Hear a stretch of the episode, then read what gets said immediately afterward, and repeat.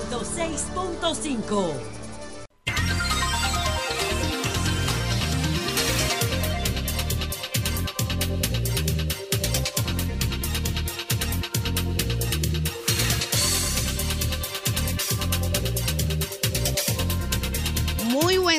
pueblo dominicano, un pueblo digno y trabajador que madruga de lunes a sábado. Los sábados lo hace para entrar en sintonía con este, que es el Dream Team de la radio, el sol de los sábados. Recordarles de entrada que pueden escucharnos y sintonizarnos desde diferentes partes del país, de igual manera si se traslada de una zona a otra. 106.5 FM para Higüey y el Gran Santo Domingo, 92.1 FM para el Cibao, 94.7 FM para todo el sur y el este y 88.5 FM en la bella, bellísima Samaná. Saludar de inmediato a quienes integran este equipo, eh, comenzando como siempre por nuestra querida productora, eh, Jennifer Peguero. Ella siempre está al frente de los contenidos, las entrevistas de este Sol de los Sábados. Nuestra querida Celi Cruz, que es la que se encarga de mantener esas redes del Sol de los Sábados eh, picante. De igual manera, mis compañeros y compañeras, eh, Francisco Guillén Blandino, Cristian Cabrera, el periodista joven, Liz Mieses, la regidora del pueblo, Roselvis Vargas, nuestra muy queridísima Susi Aquino Gotró, la versátil y, como no, el capitán de este equipo, nuestro coordinador, líder y guía, Yuri Enrique Rodríguez. Recordándole que quien les habla es Milicen Uribe, la embajadora del pueblo. Saludo ahora a don Francisco Guillén Blandino. Buenos días. Muchas gracias, Milicen. Muy buenos días para todo el pueblo dominicano. Bienvenidos nuevamente a este espacio participativo, democrático y plural. Para nosotros es un placer estar aquí como cada semana. Un saludo eh, extensivo a nuestro equipo de producción, al equipo técnico y a todo este panel de profesionales que cada sábado vienen a brindarles informaciones, debates y datos curiosos que nunca se quedan Gracias por estar con nosotros. Tengan muy buenos días y quédense que hay un contenido sumamente interesante para el día de hoy, que con todo el cariño este equipo de producción ha traído para el disfrute de todos nuestros oyentes. Buenos días, Liz. Buen día, Francisco. Buen día, Millicent, Yuri, Roselvis, Cristian, a todo el equipo de Sol de los sábados, a Jennifer, a todas las personas que nos sintonizan cada sábado por aquí en, con el Ding Ting de la radio. Señores, tenía días que no amanecía con un frío como amanecimos hoy. Ay, sí. La verdad es que la temperatura en la capital ha estado bien caliente. Este verano viene ardiente, como fue la semana de, de que concurrió en esta. Feliz de estar aquí como cada sábado, feliz de tener estos compañeros que nos acompañan en cabina feliz de tener un equipo como el equipo de Sol de los sábados. Sí, Liz, como tú dices, eh, de hecho el país está bajo los efectos de una vaguada y para el día de hoy el pronóstico de la ONAMED es que seguirá lloviendo. Anoche llovió un poco, por lo menos así fue en el Distrito Nacional, pero en la semana ha estado lloviendo en diferentes zonas del país. Y eso es una excelente noticia, no solamente porque ayuda a que ese calor, que tal como tú dices, Liz, este va a ser un verano bastante intenso, a que ese calor eh, aminore un poco, también es importante porque República Dominicana está bajo los efectos de una sequía muy grave. El presidente de la República, Luis Abinader, la ha descrito como la peor sequía del país en 40 años. Y como parte de las medidas de mitigación que se han estado tomando, en esta misma semana se anunció que se iba a priorizar el abastecimiento de agua para consumo humano, lo que implica que iba entonces a mermar para el tema de las hidroeléctricas y para un tema muy importante que es para la producción agropecuaria. De modo que sí, bienvenidas a estas aguas. Tú sabes que es importante recalcar con ese tema de la sequía que estamos viviendo en la República Dominicana, una sequía que como muy bien dices, no se había visto en 40 años.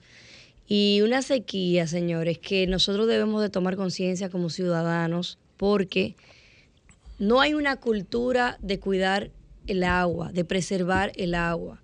Y se queda en el dicho de que el agua es vida y hoy nos vemos en una situación, una situación difícil donde tampoco vemos esa concientización ciudadana de, de procurar economizar esa agua. Y lo digo porque todavía vemos que con esta situación en muchas partes de, la ciudad, de aquí, de por lo menos de la demarcación en donde me, me muevo, que Francisco sé que también está haciendo un increíble trabajo de territorio, se da cuenta que siguen los lavaderos improvisados de carros, sigue la gente desperdiciando agua y hago aprovecho y hago un llamado con referencia al mismo de que vamos a poner un poco de conciencia. Nunca no hemos nunca no hemos visto sin que nos falte el agua, ni tampoco podemos darnos el lujo de, hacerlo, porque como dice, el agua es vida. Eso es correcto, pero, pero vi una discusión sumamente importante en las redes sociales en torno a este tema. La, y, que, y uno de los participantes en esta discusión fue el reconocido arquitecto urbanista Marcos Barinas Uribe, a quien le mando un saludo. El buen amigo Marcos intercambiaba con otros usuarios eh, parte de la situación que está ocurriendo ahora con las lluvias y la sequía. Las lluvias por sí solo no, no garantizan que aumente el caudal de agua que va eh, engrosando eh, la reserva hídrica de nuestro país en las presas. Hay una cuestión, eh, eh, incluso se habla de que hay provincias que podrían inundarse y que aún así esto no garantizaría que haya un nivel de aumento considerable en las presas. Y es por la falta de cobertura forestal en los bosques de alta montaña. Esto es fundamental para que la lluvia pueda canalizarse, atraparse, por decirlo de una manera más llana, y entrar a las reservas hídricas que se almacenan en las presas para que luego esta agua pueda ser eh, tratada y canalizada a la, a la red de distribución de acueductos de nuestro país. Sin embargo, sin embargo, la reciente ley de ordenamiento territorial todavía no se ha puesto completamente en marcha. Hay eh, una grave situación con la cobertura forestal, es decir, con la cantidad de árboles y bosques que hay y la densidad de estos a nivel nacional. Eh, volvemos con el tema de medio ambiente, por supuesto, y la, necesaria intervención de medio ambiente en todos los puntos eh, principales donde esta cobertura forestal debe ser aumentada y debe ser garantizada. Y evidentemente esto este, esta situación de disminución de la densidad boscosa provoca que la lluvia no se aproveche para estos fines de almacenamiento de agua como nosotros lo pensaríamos. De modo que es importante que se atienda a esto porque no basta con que llueva. Nosotros debemos también contar con los recursos naturales que de manera eh, espontánea digamos, por orden de la naturaleza, permitirán encauzar ese valioso recurso que es el agua, que nos está cayendo del cielo, pero que no necesariamente lo estamos aprovechando eh, por esta situación que es no menos que un descuido institucional histórico. Muy bien. Buenos días, eh, Roselvis Vargas. Buenos días, compañeros. Buenos días a, a toda la gente, pues que está con nosotros desde temprano, ¿verdad? Y, a los que se van integrando. Definitivamente. a las compañeras. Y eso, claro. que, somos más. No, no, no, pero espérate. ¿Y qué fue lo que yo dije, señora? buenos días, compañeros. Ah, bueno, y compañeras. Mire, señores, sobre el clima, ustedes saben, yo venía por el, por el malecón y se ve el mar, el mar Caribe ahí, eh, como si tuviéramos a boca de jarro, por decirlo de manera coloquial. Eh, eh, bueno, la, la, vaguada precisamente que está incidiendo sobre el territorio nacional se ve clarísimo ahí a, ¿verdad? Cerquitita del, del mar Caribe. Se, se, ve como el agua viene sobre, sobre el territorio. Bueno, compañeros y compañeras, esta ha sido una semana extremadamente intensa. Muchas noticias, muchas informaciones de toda índole. Eh, creo que una de las principales ha tenido que ver con el seguimiento y los detalles del triste, muy triste caso donde fue asesinado un joven dominicano. Me refiero a Joshua Omar e. Fernández. Como eh, noticia fresca, decirle que efectivamente el Tribunal de Atención Permanente del Distrito Nacional ya dictó eh, un año de prisión preventiva como medida de coerción contra dos de las personas que el Ministerio Público implica o vincula a este caso. Nos referimos a Welsi Vincent Carmona, ha sido conocido de manera popular como el Doctorcito, y también a Alison de Jesús Pérez, conocido como El Chiquito. Hay que reiterar aquí en este Sol de los Sábados que la policía ayer desmintió una versión que corrió mucho en algunos medios de comunicación de que ya se había apresado al tercer implicado, eh, apodado o conocido solamente como Luis. No, la policía dijo que sigue activa su búsqueda y esto lo hace porque también ha sido noticia un video que él publicó donde eh, señala como normal dice exactamente. Señala como casi como lo hacen casi todas las personas cuando están implicadas en este tipo de crímenes que no que él es inocente y traslada normal la responsabilidad. dice Luis cómo que se beberá agua lo que él ha hecho señor y es lo que él está metido. O sea ustedes también no sí realmente eh, es muy muy muy preocupante. Preocupante y lamentable. Miren y la sociedad ha llegado a unos puntos que la verdad uno se queda solamente con la boca abierta y, y, ¿qué, edad tiene ese muchacho? 19. Y el otro joven, eh, el nombrado chiquito, 27. Y, pensaba yo que aquí venimos los otros días, Milicen, a hablar nosotros de los medios de, los guandules, de Pablo Juan y Juan Pablo, ¿verdad? Y la barbaridad que representaba todo el prontuario delictivo que tenían con apenas 18 años. Pero analizaba yo, eh, eh, pensando en este caso, que para que el nombrado doctorcito luego de ese hecho, el 16 de abril, como se ha sabido más recientemente, pidiera luego irse a otra fiesta ese día y, luego estuvo en otros eventos más tiene que haber, por lo menos viéndolo así con los datos que uno maneja hasta ahora, un nivel de frialdad y de costumbre a este tipo de hechos para que tú, digamos, aparentemente no te inmutaras y pudieras seguir con tus actividades regulares. Bueno, en ese video de Luis Rosel, ¿Ah? ahí hay algo, incluso hasta un, comportamiento psicológico que merece análisis. Sí, casi de psicópata. Bueno, él dice, él dice, no, nosotros nos dedicamos a atracar. No, yo, yo soy atracador. O sea, yo me dedico a hacer vueltas, a atracar. Eh, y lo dice con una frialdad que de verdad a cualquiera espanta. Eh, no, no tendríamos que dudar que haya ahí algún rasgo hasta de psicopatía, porque la, la manera tan Dios mío. Lo hemos normalizado. Yo de hecho voy, voy a analizar ese asunto en, en, mi turno más adelante porque ciertamente lo hemos normalizado y ahora traemos el tema de nuevo sobre la mesa, pero lo hemos hablado en otras ocasiones con eh, eh, individuos de otros estratos sociales que toman principalía eh, porque le dieron un disparo a una jovencita que era meritoria. ¿Verdad? Pero cuando son unos eh, eh, don nadie, las cosas no se traen sobre la mesa. Ahora se trae sobre la mesa eh, porque, bueno, un colega nuestro con mucho alcance le entró al tema desde el principio, pero finalmente está donde está el asunto porque se trata de un hijo de un influencer también, ¿no? pero que sin duda hay que traerlo sobre la mesa y no tanto sobre él, ese jovencito, señores, Joshua Omar Fernández, su familia, su madre. ¿Cómo es que cuando eso pasó, qué fue el 16 de abril? Déjeme ver qué día fue. ¿Por qué no lo hablamos nosotros aquí? Posiblemente eso fue un fin de semana. Domingo 16 de abril. El sábado 22 y durante la semana siguiente. ¿Por qué no se estuvo hablando de eso? ¿Mm?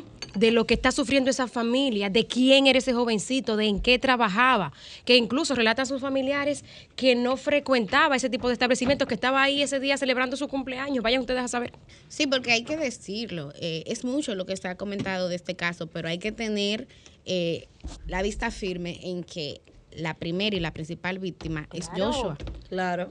Joshua. La única víctima es Joshua, eh, Y ahí, y ahí, y ahí tengo que distanciarme de ustedes. Ahí tengo que distanciarme de ustedes porque ahí hay dos sectores.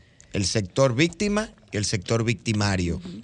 Los padres de los victimarios no tienen nada que ver en este asunto, independientemente de su dolor y de lo que todo lo que ellos hicieron durante toda su vida para darle una crianza a esos muchachos o uno de ellos, con el respeto al dolor que eso puede haber causado, porque es comprensible. Tiene que ser muy frustrante y doloroso tú dedicarle tu vida a criar a tus hijos, a tu familia, a darle lo que no tienes para educarlos y que te salgan con un, con un revés como este. Pero no podemos confundir los roles en un escenario como, como el que estamos analizando en este caso. Aquí hay una víctima directa que es el pobre muchacho que perdió la vida, Joshua Omar Fernández, y, el dolor de sus familiares, que es algo que yo personalmente nunca he digamos, estado en esos zapatos, espero no estarlo, es incomprensible, pero es un dolor con el que tenemos todos que solidarizarnos. Ahora, él es la única víctima directa. Sus familiares son lo- las víctimas indirectas. Por eso yo hablaba de Del la otro lado de la moneda, Claro. del otro, de la, en la otra cara de la moneda, tenemos victimarios y sus familiares, que si actuaron bien, que si no actuaron bien, que si fallaron a la sociedad, que si le fallaron a sus hijos. Esas son discusiones que se están teniendo en este caso porque uno de los implicados es hijo de una persona pública. Después de eso, ese tema no nos concierne a ninguno de nosotros. De hecho, voy a mandarle un mensaje directo al doctor Nastra.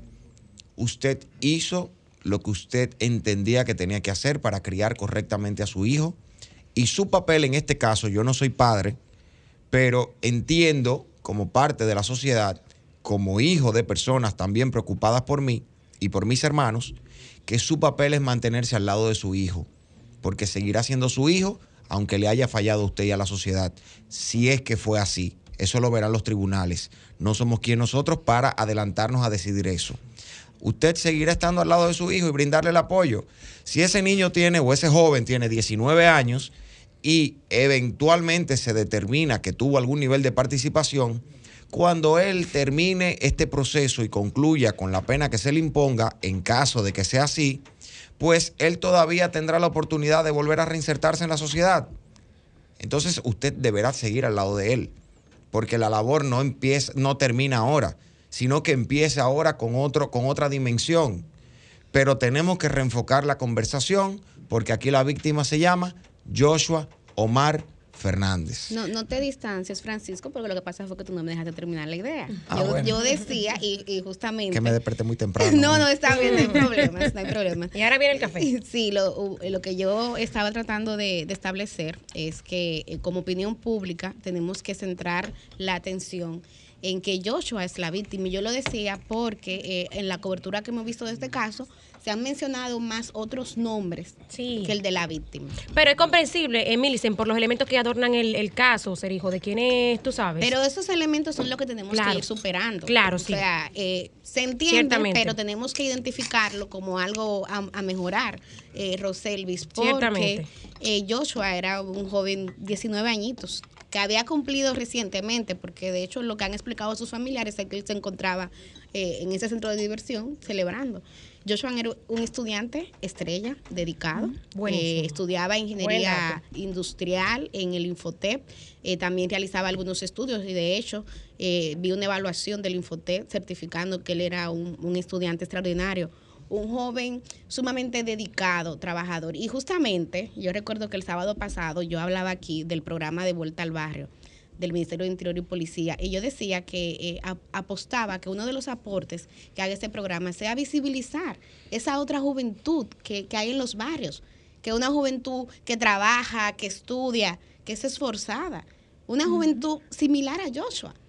Y, y yo creo que algo importante de este caso es nosotros no solamente ver al doctorcito, ver a Luis y ver al otro joven, es también ver a los jóvenes como Joshua y no dejar que eso nos sirva Sí. para estigmatizar y generalizar criterios sobre la juventud. Porque a partir de este caso ustedes van a ver mucha gente, pero ¿y qué es lo que está pasando con la juventud dominicana? ¿Pero qué es lo que está pasando en los barrios? Bueno, están pasando muchas cosas, pero eso no es lo único que pasa. Por eso también, eh, eh, Francisco, creo que aquí hay múltiples víctimas, aunque la víctima principal es Joshua. Porque creo que como país y como sociedad perdemos nueva vez cuando casos como este suceden, que hacen que inclusive se pierda la fe en algo tan importante como es la juventud dominicana. La gente se cuestiona. Aquí la gente no cree, no tiene confianza. Nosotros la semana pasada comentábamos el caso del hacendado que fue asesinado en La Vega. O sea, una Sí. característica cultural importante del pueblo dominicano es esa solidaridad, esa confianza, esa cercanía. Eso se va perdiendo. Porque es que lo, lo que tenemos ahora es que son las mismas personas de tu entorno que son capaces, no de, de matar, de asesinar, porque eso se ha hecho a lo largo de la historia, sino la frialdad de cómo aquí vamos viendo una evolución en la criminología de República Dominicana y como sociedad tenemos que hacer esa reflexión sin cargar toda la responsabilidad a la juventud dominicana. Por Con eso. eso. doy la bienvenida a mi querida y estimadísima compañera, la versátil. La O sea, aquí versátil. otro. Gracias, Milicen. Por eso mismo que tú mencionas, es que lamentablemente yo quería dar una opinión que puede sonar rompegrupo, puede sonar... eh, Un saludo eh, a, a- la boca roja de Susi de esta mañana. que tiene vida propia, ¿verdad? Sí, sí, puede sonar esta opinión radical, puede sonar antichévere, lo que usted quiera, pero es un consejo que le doy a los jóvenes y no lo doy pensando necesariamente eh, en, en Joshua, que lamentablemente perdió la vida y lo considero eh, totalmente inocente ante esta situación, sino a jóvenes como él. eh, pues famoso hijo del doctor Nastra, que ahora se ve implicado en este hecho del cual no sabemos si es inocente o no, pero si fuera inocente, señores, le cabría la expresión que el más pendejo es el que se fuñe, por no decirlo claramente, como los dominicanos lo dijéramos Lo fuera de micrófono. Entonces, eh, yo cuando era niña, eh, cuando era adolescente, lamentablemente, y debo de decirlo, caía mal en el colegio, caía mal en muchos lugares, porque sí, yo era la rompegrupo. Yo era una carajita que yo me iba bien en mis materias, yo estudiaba mucho, pero a mí no me gustaba el desorden. Y si en el grupo hacían un bollo en el colegio, usted sabe lo que es un bollo, si tiene más o menos 35 años como yo, que se agarraban y se, y se tiraban todito Al uno bollo. arriba de, de otro a darse golpes, butacazo y de todo, en colegio caro, ¿eh? En colegio aquí de apellido y INI, que terminan en INI ¿Tú y ya en usted colegio de Susi? Yo estuve en colegio de Ella hasta la Popi. crisis del 2003, que bueno, eh, no aguantamos, ¿verdad? Y no, que, no nos quedamos en el chasis de casualidad. Y en ese tipo de colegios se da muchísimo desorden, igualito que, que en las escuelas. Eh, O sea, porque el dominicano es desorden por naturaleza. Aquí no nos vengamos a engañar. Y yo decía, hagan su desorden, pero por favor que el desorden allá llegue y aquí no pegue. Si hacen el desorden, voy a ir donde la orientadora. Si el desorden Ay, ay, me ay. toca a mí, voy a ir donde la orientadora. Pueden hacer su desorden mientras no me topen a mí, Es que estoy tranquila en mi ten-. Es verdad que era Poppy que tenían orientador. Claro, pero en las escuelas hay orientadoras. Susi, no, no, no, Aquí. Susi, Bueno. Ahora hay oigan este orientadora. término. Orientadora. Oigan lo que dijo Luis, que yo lo, lo voy a poner en el video ahorita. Eh, era las 2 de la mañana y yo estaba acostado en mi cama con mi mujer y como somos compañeros nos pusimos en el mismo chip. ¿Tú estás viendo? O sea, Ajá. el chip tuyo era en el mismo chip, dice él. ¿Y qué es Claro. eso? O sea, como en la misma sintonía. En la misma cuando sintonía. Chiquito lo llamó Vuelta. para salir para donde lo, lo llamó el doctorcito. Claro. Y tú entonces repeliendo a los que están haciendo cosas y el otro poniéndose en la misma sintonía delictiva. Exactamente. ¿eh? Entonces, ¿Ah? si usted ve que el otro está en una sintonía de desorden, quítese ese chip. Usted dice, Cambie la "Eh, frecuencia". Cambie la frecuencia. este está en, en cosas en rebú. De esa gente, porque al final es a usted que se le va a pegar la vaina. Puede ser que usted no esté en eso, pero siempre se le pega al más tonto. ¿Cómo usted va a andar recogiendo gente que andan atracando, que andan haciendo cosas malas? Al final, al que no tiene esa visión de maldad es al que se le pega. Entonces, si usted tiene que caer mal, tiene que ser el pesado, la pesada, la odiosa, por no querer estar en esas juntas, séalo, que al final la vida le va a retribuir. Yo no me arrepiento. Ninguna de las veces que algunas personas me pusieron cara o no quisieron juntarse conmigo o me dijeron, tú eres becada porque te preocupas por tus notas, porque yo no me preocupo por nota. Porque a mí me da igual, yo saque lo que saque, mis padres tienen para pagarme la colegiatura. Bueno, mis padres sacaban con mucho esfuerzo el dinero para la colegiatura de, ese, de esa eh, institución educativa bien cara. Entonces, nosotros como sociedad debemos hacer este tipo de reflexiones y los jóvenes tienen que saber el esfuerzo con el que esos padres hacen lo que tienen que hacer honradamente para llevarlos donde los tienen que llevar y no agarrar y estar haciéndole y dejándole cuenta de muchísimo dinero para que los papás tengan que romperse la, la cabeza viendo cómo van a llegar a una discoteca a pagar, como bien vi muchos videos, 70 mil pesos en una cuenta en una discoteca de manera inconsciente. normalito. No quiero juzgar, no quiero criticar, pero lo mucho hasta Dios lo ve. Hay que apoyar a los hijos, pero también hay que darles un poquito de conciencia y de control. Amor y control, dice una canción de Rubén Blades, y creo que todos debemos de poner eso en que hay, práctica. hay algo que decía, perdón Francisco, hay algo que, que a mí siempre me decían en mi casa, y eso, eso desde chiquita, o sea, yo lo tengo Te retumba, te retumba. en mi mente. Después que usted llega a su casa, no me vuelva a salir, porque se le pega algo automáticamente. Diablo, tus Y- padres parece que criaron junto con los no, no, es la generación de nosotros, que eso Sí, eran como sí, los, los sí, dichos. sí. Sí, a ti te lo decían también, a todos. No, no, se y, a veces tenían unos presentimientos. Hoy no salga No me que- sale que- hoy nadie de la casa. Eh, hay, hay un tema que no se ha tocado, que no ha salido públicamente, o por lo menos no se ha difundido, y es muy similar en cierto sentido a lo que está pasando con la situación de Joshua Fernández.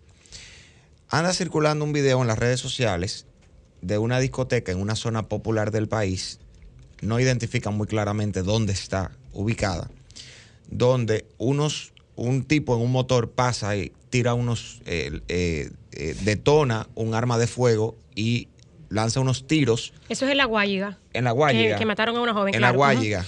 Lanza unos tiros al área donde está la entrada de la discoteca, donde había un grupo de personas, supuestamente por una rencilla, una deuda, una cuestión como esa. Le tira a un hombre, pero matan a una joven que estaba ingresando a la discoteca, que en el video se ve que acababa de llegar al lugar, o por lo menos que estaba tratando de entrar a la discoteca. Ella estaba de espalda, todo el mundo sale corriendo cuando hubo, cuando se produjo la detonación o las detonaciones, y ella cae en el piso frente a la puerta de la discoteca. ¿Ustedes saben cómo ella se llama? Ustedes no saben cómo ella se llama. ¿Ustedes saben cómo se llama quien disparó? No. No sabemos cómo se llama quien disparó. ¿Ustedes saben por qué? Porque el que disparó famoso no es familiar, ni hijo, ni padre de una persona famosa, ni la que murió tampoco. Esa situación se está dando con más frecuencia de, de lo razonable, de lo deseado, de lo esperado y de lo conveniente.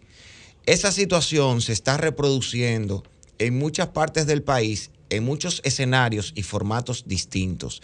Y esa joven murió sin tener nada que ver con esa situación, simplemente tratando de entrar a un club nocturno por un desaprensivo que pasando por ahí le entró a tiro a una multitud de gente, que fueron dos o fue una, pero pudieron ser cinco o pudieron ser diez. Claro. Señores, hay un tema importante que tenemos que tratar con seriedad y es el tema de la posesión de armas de fuego. Correcto. El tema de la posesión de armas de fuego es fundamental porque estamos viendo en poco tiempo dos casos de personas muy similares, sin contar las decenas de casos que pasan en otro tipo de circunstancias, de uso de armas de fuego que seguro no están en, posición, en posesión regular por parte de los delincuentes, atracadores, desaprensivos, antisociales y todos los adjetivos que se le puedan poner a, esos, a esas lacras sociales. Perdónenme, que es muy temprano para usar ese tipo de palabras, pero ese tipo de gente que nos tiene a nosotros en desasosiego en la República Dominicana.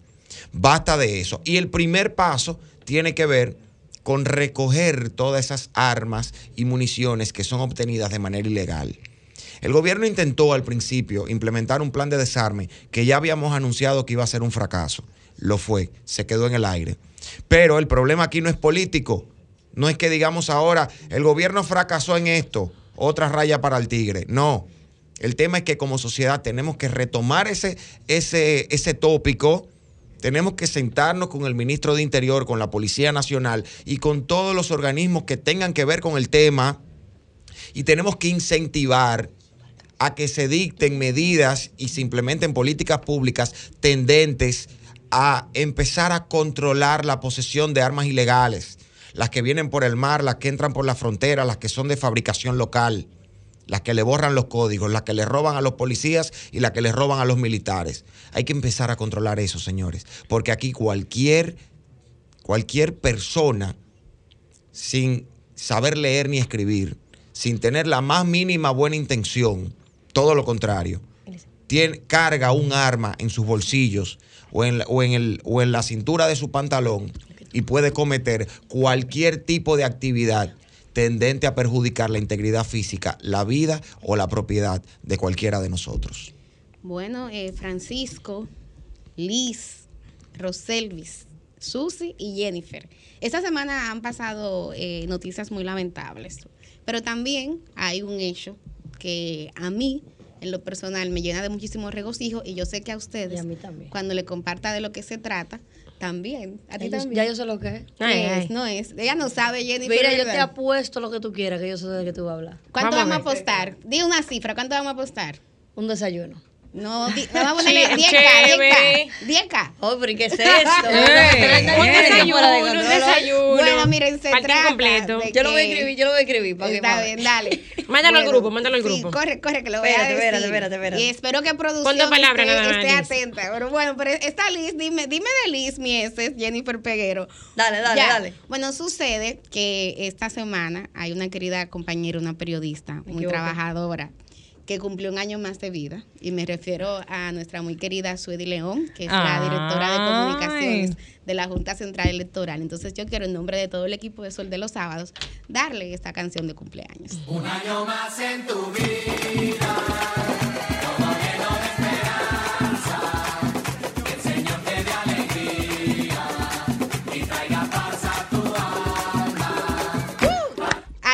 Por Muchas favor. felicidades, Suedi, Suedi, Suedi, Suedi, que nos invite para cumpleaños, Suedi. ¿eh? Atención, estamos esperando las invitaciones. Que no solamente a Lili, Suedi, Suedi, ponme, ponme en tu lista de invitados. Por a, mí favor. ponme, a mí ponme en todas tus listas.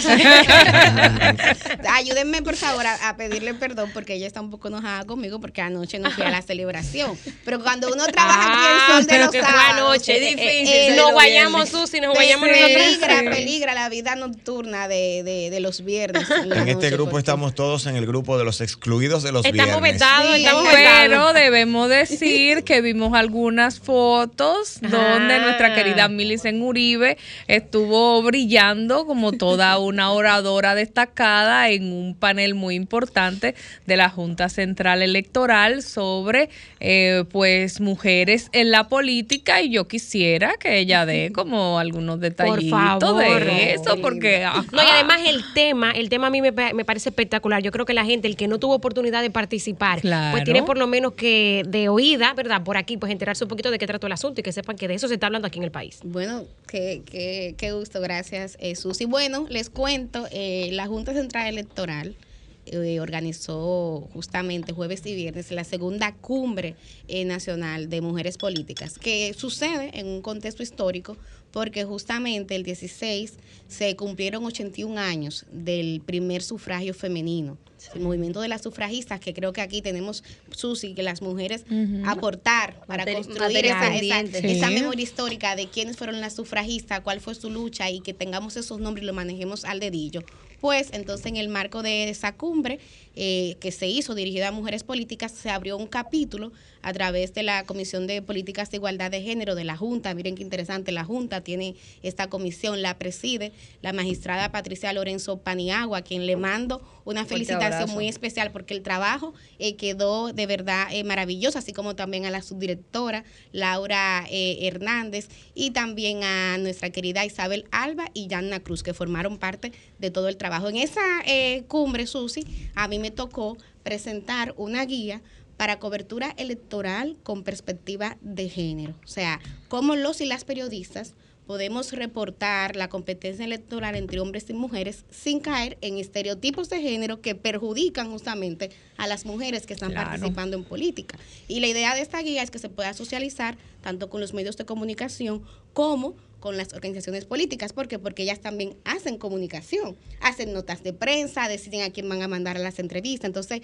la idea es aportar para que mujeres como Roselvis, mujeres como Liz Miese, que están en la política y muchísimas otras, pues puedan librar una carrera que no tenga obstáculos solamente por su género. Saludo también a Stalin Montero y a Yoli Ventura, que junto conmigo fueron parte del equipo consultor que se encargó de hacer esta guía. Está a la disposición de todos y de todas. Bueno, Muchas muchas felicidades. Aportando al país. Bueno, ahí estamos viendo algunas de las imágenes de, de la cumbre. Yo le decía a Francisco esta mañana cuando veníamos subiendo en el ascensor, me dice, Milicen, ¿cómo estás? Digo yo, bueno, ayer tuve un gran reto, el reto superado, estoy contenta por eso, pero ha sido una semana de verdad que muy intensa. No, y, ¿Dónde está disponible la, la guía para quienes quieran consultarla? dilo, por favor. Bueno, la guía está disponible en la página de la Junta Central Electoral, ahí la, la pueden procurar.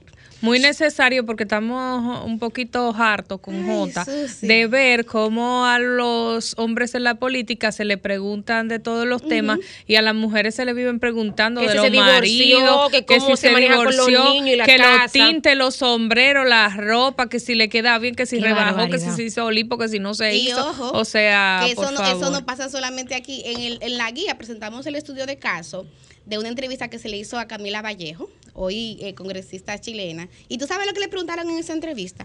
Ay, mira, supimos de un rumor que tú tuviste un romance Qué con un congresista de derecho. Ay, mira, tú te separaste y, y estás viviendo sola. ¿Cómo tú estás haciendo con tu hijo? O sea, ese tipo de preguntas en un país como Chile, porque a veces pensamos que es solamente un problema de, de países en desarrollo como República Dominicana. Así que sí, eso pasa. Tú Do- tenías una pregunta. Sí, te, vi- te vi ahí en las imágenes, bella, preciosa como siempre. Un saludo a mi hermano Sael.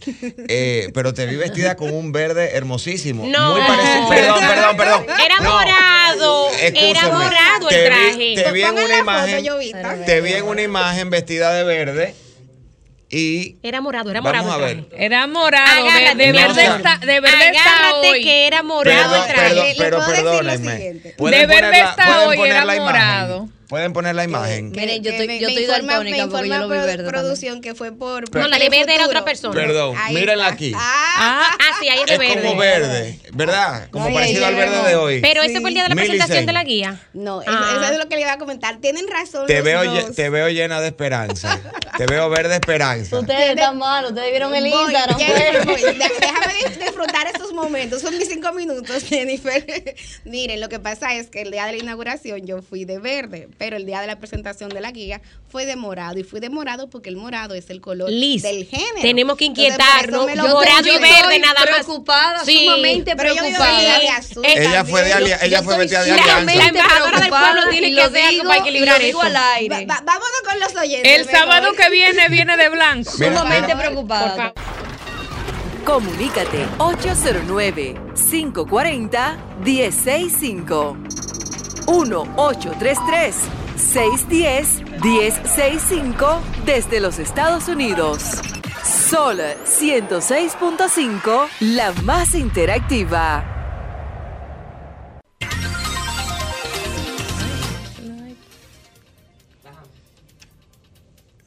Adelante. Buen día. ¿Cómo están ustedes? ¿Cómo están? Dio- usted tiene un tema muy Dionisio. importante. Pero viste, le iba a decir muchacho y volvió para atrás. Muy bien, vamos a darle un Ah, aplauso. sí, adelante. Dionisio. Sí. Dionisio 22. Te iba a decir, Eh, Dionisio, sí, oye. Sin ver a Francisco. Oye, oye el tema de la juventud, lo que pasó ahí con el problema de esos jóvenes. Oye el Sí. problema. Ustedes como padres que son, los niños cuando están en la pubertad de 10 a 16 años, tanto hembras y varones, hay que tener mucho cuidado con la crianza. Que son las edades que cometen muchos errores. No sé qué es lo que está. Tú ves que hay inmensa cantidad de niñas embarazadas desde 12, 13 y 14 años. Cuando una niña o un niño pasa ya casi llegando a 17 y no se metió en ese ángulo, ya se salvó, como dice popularmente aquí el, el- el tipo campesino. Por otra parte, me van a dar la oportunidad y quiero que ustedes se hagan eco de lo que voy a denunciar. Nuestro municipio de Duvergé hay una situación que yo le tengo mucho miedo que de un momento a otro, quiera Dios que no suceda, se puede originar un fatal accidente en el tramo carretero Duvergé, la colonia mixta de Mella. ¿Qué pasa? nuestra carretera ahí se está hundiendo, está llena de hoyos. Y los conductores que transiten esa vía han puesto un, un palo junto con un neumático para evitar que los conductores que transitan tanto de este a oeste o de oeste a este no tengan accidentes. Y, y no tanto eso, no. El, el peligro que me da a mí, que están debajo de, de- de grandes cables de alta tensión eléctrica, que si colapsa un vehículo con un poste de eso, lamentablemente lo van a lamentar. Entonces yo le digo, porque hay un problema ahora mismo, que cuando Dionisio Ferrera 22 denuncia una cosa para bien de la comunidad, ellos se ponen bravos, señores Licho Mato, obra Está bien. pública, por favor. Gracias, van a, van a esperar tantos funcionarios que cruzan esa vía, esa vía de carretera. Entonces, nuestro pueblo de Duvergé, oye Duvergé, Ahí está que me están oyendo, denuncia, Dionisio. oye, vamos a colaborar con nuestro pueblo para que no haya Así es. accidentes. Que a Este es el problema. Entonces, esta gente, cuando Muchas una denuncia. Adelante. Buenos días. Sí, Es Alexander Acosta. Hola, Alexander. Sí, Alexander. Hola, hola, Milicen y todo el equipo para todos. Gracias. Me alegro siempre de escucharlo. Mire, eh, yo tengo una opinión muy particular de los problemas de la juventud y todo lo que está pasando en este país. Miren, cuando la cabeza no le importa, solamente se está buscando beneficio personal, no hay nada que buscar. Aquí la juventud, la gente mayor, los ancianos, los medianos, todo el mundo ve la delincuencia que tienen estos políticos de hace 20 años. Que ahora, vie- vie- ahora vienen algunos como, como unos salvadores. Mire, el mal que está pasando este pa- país es que los políticos no institucionalizan. Entonces, a, ver, no, a, a no haber institucionalización, todo el mundo está al garete. Mire, esto está difícil, pero los ninis son culpa de estos gobiernos bandidos. Pasen buen día. gracias. Un saludo, Alexander. Ay, Adelante. qué bueno. Buenos días, bendiciones. Buenos Amén. días. Recibidas. Luisa, Buenos días. kilómetro 13, los quiero mucho a todos. Luisa, pero hacía mucho que usted no llamaba. Usted es la que siempre Ay, dice es que, mi, lo- mi es que usted presente sabe y mi futuro, son ¿verdad? un- eh, eh, la, la, eh, los sábados no hay más nada. Entonces es difícil. Oye, jovencito, usted decía ahorita, ¿cómo se llama la chica que mataron en la guardia? No sabemos. Sabemos, es un decir, todos sabemos, todo está en la red. Pero ¿sabe qué le dio notoriedad a eso? El papá del joven. Sí, El hijo precisamente de eso fulano, decíamos, el hijo de fulano, el hijo de fulano. El crimen que hicieron, porque otros han pasado sin pena ni gloria.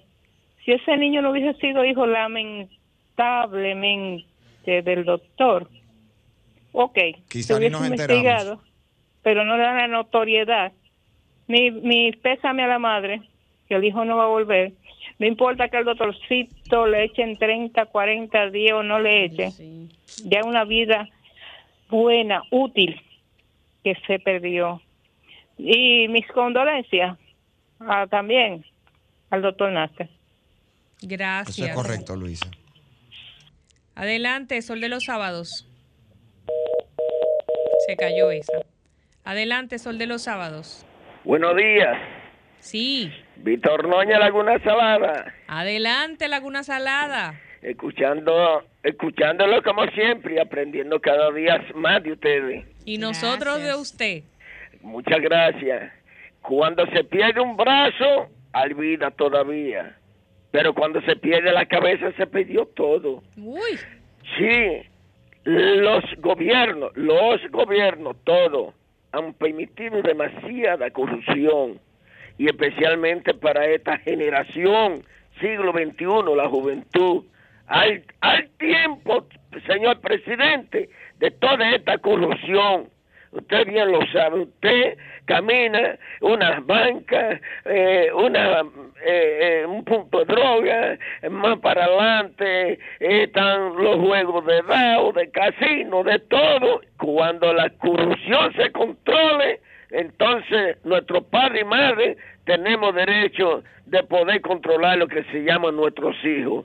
Señor presidente, Todavía es tiempo de controlar toda esta corrupción. Feliz día y se me cuidan. Muchas gracias. Amén. Adelante, Sol de los Sábados. Sí, buenos días. Desde Puerto Plata, Ramón, sí. Adelante. Eh, mire, aquí en la ciudad de San Marcos hay un liceo. que no se le escucha bien. Hay un liceo que está a un. Eh, a- o sea, un 2% le falta para, para ser abierto. Y no lo terminen. Entonces, esos ¿En qué parte está el liceo? en la comunidad de San Marcos se llama. Es la comunidad más grande que tiene Puerto Plata. Eh, abarcan 18 barrios. Y entonces, eso no termina y hace falta aula. Y no sé qué le pasa al ministro que, que no trabaja eso. Entonces, eh, estoy en desacuerdo con el proyecto de dos grandes jóvenes, que es la devolución de ITEL a turistas. Yo pienso que lo que necesitamos es tener recaudación, no estar devolviendo dinero. Necesitamos un Estado fuerte. Nosotros tenemos demasiado atractivo como, como para tener que devolverle ITEVI a, a, a turistas. O sea, y si nosotros los dominicanos lo pagamos, yo Le pedimos por favor que nos vuelva a llamar porque no se escucha muy bien. Ese es un tema interesantísimo, el de la devolución Sí. del ITEVIS, un proyecto sometido por los diputados del Distrito Nacional, Orlando Jorge y Omar Fernández, y creo que Víctor Fadul de Sí, Santiago. necesitamos una mejor conexión Buen para día. escucharlo. Adelante, Sol de los Sábados. Sí, muy buenos días, equipo de profesionales. Les saluda Merán de aquí de los Guaycanos. Merán. Bendiciones, chicas, Dios le bendiga, y caballero. Mira, eh, yo hago siempre el llamado al Ministerio de Deporte para que por favor haga presencia aquí en Santo Domingo Norte en algunas canchas que necesitan eh, colaboración para que los jóvenes se integren y se motiven en el deporte. Y eso que está pasando a nivel social de, con la juventud, eh, precisamente quizás por eso, porque eh, se excluyen en, en el área laboral y también se excluyen en lo que es deporte. Necesitamos que, que se integre el eh, Ministerio de Deporte más en, en, en el deporte, en la salud de los jóvenes, en la distracción de los jóvenes que en el deporte. Pase muy buenos días. Muchas gracias. Adelante, Sol de los Sábados. Sí, muy buenos días. Eh, le hablo de Santo Domingo Este.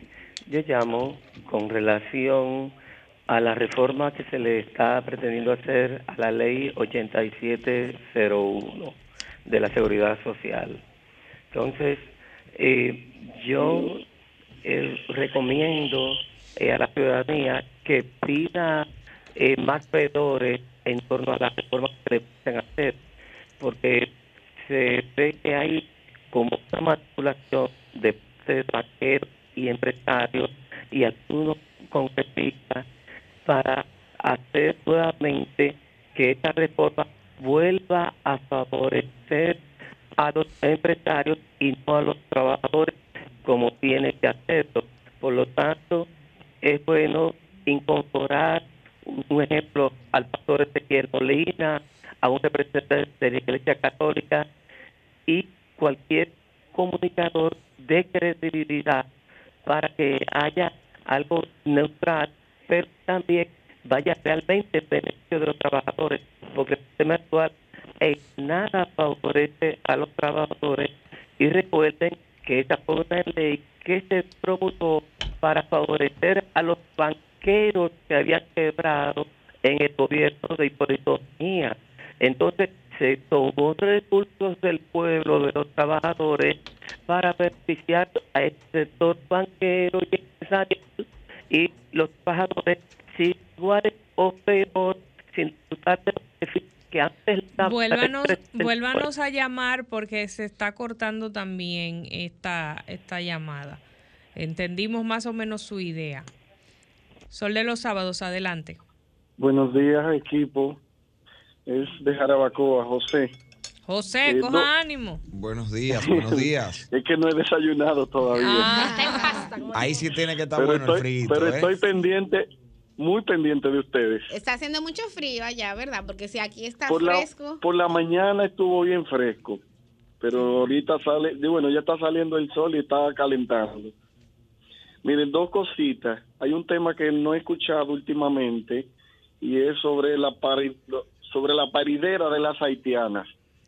Cuando el gobierno le mande la factura al jefe del ejército o, a- o al jefe, ¿cómo se llama? El, el, el jefe máximo de, de todas las instituciones go- de castrenses. El ministro de Defensa. Ok, cuando él le mande la factura a ese señor, él se va a regar y le va a mandar un rayazo a los que están abajo a ver si paran esa vaina. Y perdonen la expresión. Y otra cosa es que a mí me gustaría saber cómo yo puedo conseguir el teléfono de Delfín Pérez de Villa Jaragua. Por favor, me gustaría hablar con él. Delfín Pérez. Bueno, Sí, hasta servicio público. El teléfono de Delfín. Pérez, quien lo tenga que lo mande. Atención a nuestros oyentes. Cualquier, Villa Jaragua. Por favor. Villa Jaragua. Muchas gracias por dejarme expresar. Gracias. Buen día para todos. Sol de los sábados, adelante. Sí, buenos días. Adelante. Sí, le habla Fello Santana, San Pedro Macorís. Félix Quiero Santana. Fello Santana, Fello. Fello. Sí, de Pedro. Quiero hacer una denuncia. Sucede que el miércoles pasado, nosotros en mi casa... De, Si tú hablas un poquito más alto, no Sí, se porque no se está escuchando bien. Ok, bien. Sucede que el miércoles pasado en la noche se nos dañó la electricidad en mi casa y hicimos el reporte de eso. Y todavía hoy sábado no han venido a arreglarnos ese problema. es una incapacidad tremenda, lo que nos alegan es que no tienen cable y esto. Repítanos ¿Ustedes se la comunidad, por favor. El sector Juan Pablo Duarte de San Pedro de Macorís. Barrio San- eh, Juan Pablo Duarte de San Pedro, San Pedro de Macorís. Sector Juan Pablo Duarte de San Pedro de Macorís. Atención es de este. Hay que hacer Sí, esa Nos canalización. indignados completamente porque nosotros pagamos nuestro servicio todos los meses. Tenemos más de 12 años con nuestro servicio y a los clientes no se deben de tratar así. Eso es si un hay una abuso. avería y se reporta ya hoy de tres días y pico. No es posible con este calor que, que está pasando. Gracias a Dios esta vaguada que tiene dos días lloviendo y uno ha podido soportar la cosa porque el inversor se nos descargó al día y medio de no tener electricidad. Hacemos un llamado, le suplicamos, le rogamos, por favor. Porque no es posible que una institución que bregue con electricidad, que no tenga cable, señores, porque ese es el, el- eh, eh, la parte intrínseca de ese negocio. Eso pensábamos nosotros. Y usted no tiene que suplicar, usted tiene que exigir su derecho dignamente, porque para Claro. eso es que está EDS. Y efectivamente hay una programación de compra y de abastecimiento. Tienen que contemplar, por supuesto, Tiene que que tener haya eso. Mira, yo tengo mi reporte aquí que me dieron el 10 Claro. 87. Atención Entonces- EDS, por favor. Eso es recurrente en esa Y, EDE. y vaya y vaya a Protecom Terrible. y vaya a la Superintendencia de. Electricidad. Yo sé que desde San Pedro quizás es un poco difícil hacer ese traslado hasta, hasta la sede Aquí central tenemos aquí una en Santo Domingo. de eso, por eso no funciona, hermano. Cuando uno va ahí, eso, eso es perder el tiempo. Sí, y el, ¿eh? servicio al cliente es pésimo en EDS. Yo me lo conozco muy bien. Es pésimo. Una pena, una pena que esto, Claro. que esto haya Bueno, derivado a Vamos esa avanzando situación. la denuncia por esta Muchas vía. gracias, muchas gracias. Siempre Ojalá a la que lo pueda orden. resolver pronto. Sol de los sábados, adelante. Se cayó esta. Sol de los sábados, adelante. Buen día. Buen día, le escuchamos. Es de aquí de Boston, Massachusetts. ¿Cómo? De Boston. Hello. Oiga, mientras los padres, los padres sigan apoyando lo malo de los hijos, así mismo va, va la sociedad. Porque mire lo que está pasando con, con, con el doctorcito. Es que, papá lo apoyaba en todo. Y, y, y quiere venir ahora. a tapar. Él sabe bien todo lo que hace su, su hijo. Y ahora quiere venir a, a taparlo. Pero a- a- a- a los hijos que, que, que, hay que criarlos con, con valores, con, con valores para que no hagan lo malo después. Muchas gracias. Muchísimas gracias. Con esta información nos vamos a una pausa y regresamos. El sol de los sábados, el sol de los sábados, el sol de los sábados, el sol de los sábados. Sol 106.5, una estación del grupo RCC Miria. Oh, compadre, qué sorpresa. Pero ya que lo veo, corríjame si me equivoco. ¿Y es verdad que la AFP Popular tiene un club de beneficios? Pero claro, hijo de mi corazón, se llama Club de Vida AFP Popular, en el cual, por ser usted afiliado, recibirá descuentos, ofertas y facilidades en comercios seleccionados. Pero eso está muy bueno. ¿Y cómo yo hago para aprovechar todo? Pero eso es facilísimo, compadre. Mire, usted solamente tiene que descargar el app de afiliado y validar sus datos. Y ya con esto listo, usted podrá presentarle el código QR con la oferta que eligió. Y así podrá disfrutar de los beneficios exclusivos que tiene el Club de Vida AFP Popular para sus afiliados. Ahora mismito lo voy a descargar. Y ya que estoy aquí, a seguir disfrutando de todos los beneficios. ¡Ey, ey! ¡Lléveme! ¡Espéreme! AFP Popular, confianza absoluta. Para este sábado, Si aciertas con el combo de Supermas, te ganas. 319 millones. Si combinas los 6 del loto con el Supermas, te ganas. 219 millones. Si combinas los 6 del loto con el más, te ganas. 119 millones. Y si solo aciertas los 6 del loto, te ganas. 19 millones. Para este sábado, 319 millones. Busca en leisa.com las 19 formas de ganar con el Supermas. Leisa, tu única loto, la fábrica de millonarios. Con este tapón y tú de camino al banco. No, hombre, no. No te compliques y resuelve por los canales Banreservas. Más rápido y muchísimo más simple. No te compliques y utiliza los canales Banreservas. Tu banco fuera del banco. Banreservas, el banco de todos los dominicanos. Lunes 22 de mayo, el que llena la pista viene en concierto al Jet Set, Alex Bueno, con todos sus éxitos en merengue, todos sus éxitos en bachata y hasta una salsita para que te la goces. Lunes 22 de mayo, el gorrión de la sierra en el Jet Set. Alex Bueno, reserva con tiempo 809-535-4145. Un evento de los Martí Producciones. Próximo lunes, el reencuentro de la Orquesta Internacional de Ramón Orlando. Mami, en 15 minutos paso a saludarte. Estaba tan segura que ibas a pasar que ya estoy haciendo el café. Si hay alguien que te conoce, es ella. Mamá siempre está conectada a ti. Por eso, actívale su línea Claro prepago para que disfrute del doble de gigas en paquetes de Internet libre y WhatsApp gratis al recargar. Además, bonos de Internet para siempre por sus recargas. Todo esto en la mejor red móvil, la más rápida y de mayor cobertura del país, confirmado por Speed Test. Trae a mamá al prepago preferido por los dominicanos. Conoce más en claro.com.do. En Claro, estamos para ti. Venid los moradores del campo a la ciudad y entonemos un himno de intenso amor filial. Con mi hermana de un palo, mi mamá es pelotera, acróbata, cantante, pa' darme la cena. Decía, bájate de ahí, muchacho de la porra, y me dio este tamaño, mujer poderosa.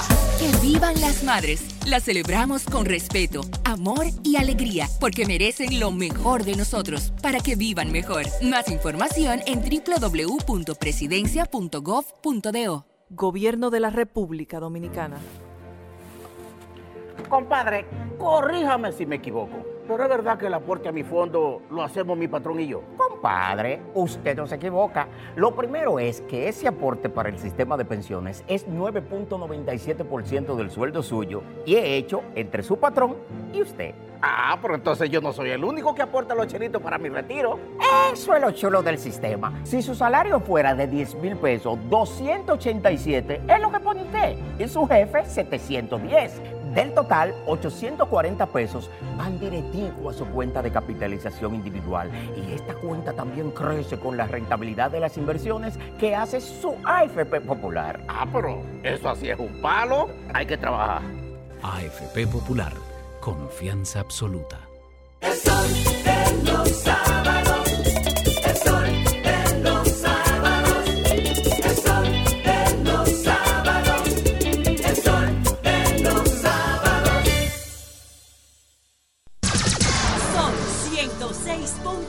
106.5. Seguimos, seguimos aquí en este sol de los sábados, 8 y 6 minutos de la mañana. Aprovechar para invitarles a que mantengan la sintonía totalmente hoy con este equipo, porque hoy tenemos un debate al sol. Vamos a tener un debate entre Robert Arias, que es el delegado técnico del PRM ante la Junta Central Electoral, Danilo Díaz, no necesita presentación, igual delegado técnico suplente, en este caso por el PLD, y Javier Ubiera, que es también el delegado técnico suplente, pero de la Fuerza del Pueblo. Así que un consejito que les doy. eh, con mucho Manténganse cariño, man- manténganse ahí, que ellos en el nombre debate al sol, eso va a estar bastante caliente. Pero bueno, ahora es hora de comenzar el turno de los comentarios aquí en Sol de los Sábados y vamos a hacerlo. Vamos a comenzar por todo lo alto. Vamos a comenzar. A veces el broche de oro se deja para el final. Aquí vamos a comenzar Wow. bien desde el principio. Oh, wow. Desde el Oh. principio. Me refiero a nuestro querido compañero Francisco Guillén Blandino. Adelante. Muy buenos días a todos nuestros oyentes, al pueblo dominicano. Muchas gracias, Millicent, por esa presentación tan generosa. Creo que, creo que hoy, siendo el único hombre en cabina, pues eh, esa, esa presentación vale por el resto del mujeres, equipo ¿verdad? masculino. Claro, claro. Bendecido entre todas las mujeres me siento yo en el día de hoy. Señores, yo quiero aprovechar para enviar un mensaje de condolencia muy sentido por el fallecimiento del ex eh, Procurador General de la República, Virgilio Bello Rosa, quien fue también delegado político del Partido Revolucionario Dominicano ante la Junta Central Electoral y fue un destacado abogado y político de la República Dominicana, quien falleció esta semana. eh, y la verdad es que lamentamos mucho su deceso. Eh, don Virgilio Bello Rosa, el doctor Bello Rosa, fue un abogado y político conocido por muchos, valorados, valorado por más personas, y fue una persona que tuvo una trayectoria en eh, la función pública y en su vida como abogado que ha servido de ejemplo para muchos y muchas. Eh, un abrazo solidario a su familia, en condolencias y acompañándolos en sus sentimientos. Miren, en el día de hoy, nuestro comentario versa sobre una multiplicidad de situaciones que tienen vilo a la población dominicana, sobre todo a los residentes de las áreas urbanizadas en el Distrito Nacional, en Santiago, en Puerto Plata, en Higüey, en San Pedro, en La Romana, en Baní, en La Vega, en fin. Hay, hay una multiplicidad, ya decíamos, de situaciones que está afectando la calidad de vida de todos los dominicanos y dominicanas, está afectando la seguridad, está afectando la convivencia social pacífica y está definitivamente transgrediendo la eh, estabilidad y la tranquilidad en la dinámica diaria de vida de los dominicanos, dominicanas y de todos los que residimos en esta hermosa nación. Se trata, señores, de la falta de control, de la falta de autoridad y de la dejadez que hay para poner orden en el territorio nacional. Cuando hablamos de poner orden y cuando hablamos de control y de autoridad, estamos hablando de todos los ámbitos de la vida. El tránsito, las construcciones, la circulación de peatones, el comportamiento de los motociclistas, estamos hablando de los limpiavidrios, estamos hablando de la instalación de negocios en zonas o en lugares donde no se deben.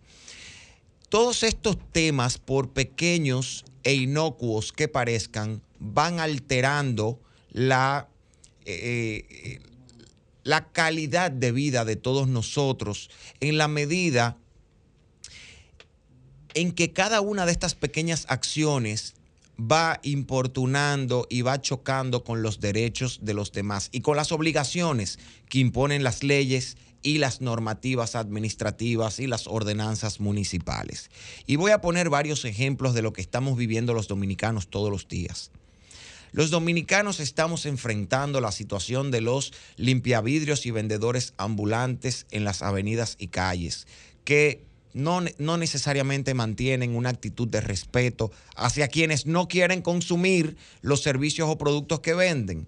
Amén de que están violentando el contenido de la ley 63-17 de tránsito y movilidad, porque no se supone que por el lugar donde transitan vehículos pueden transitar los peatones. Y esto está provocando muchos problemas. A nivel social.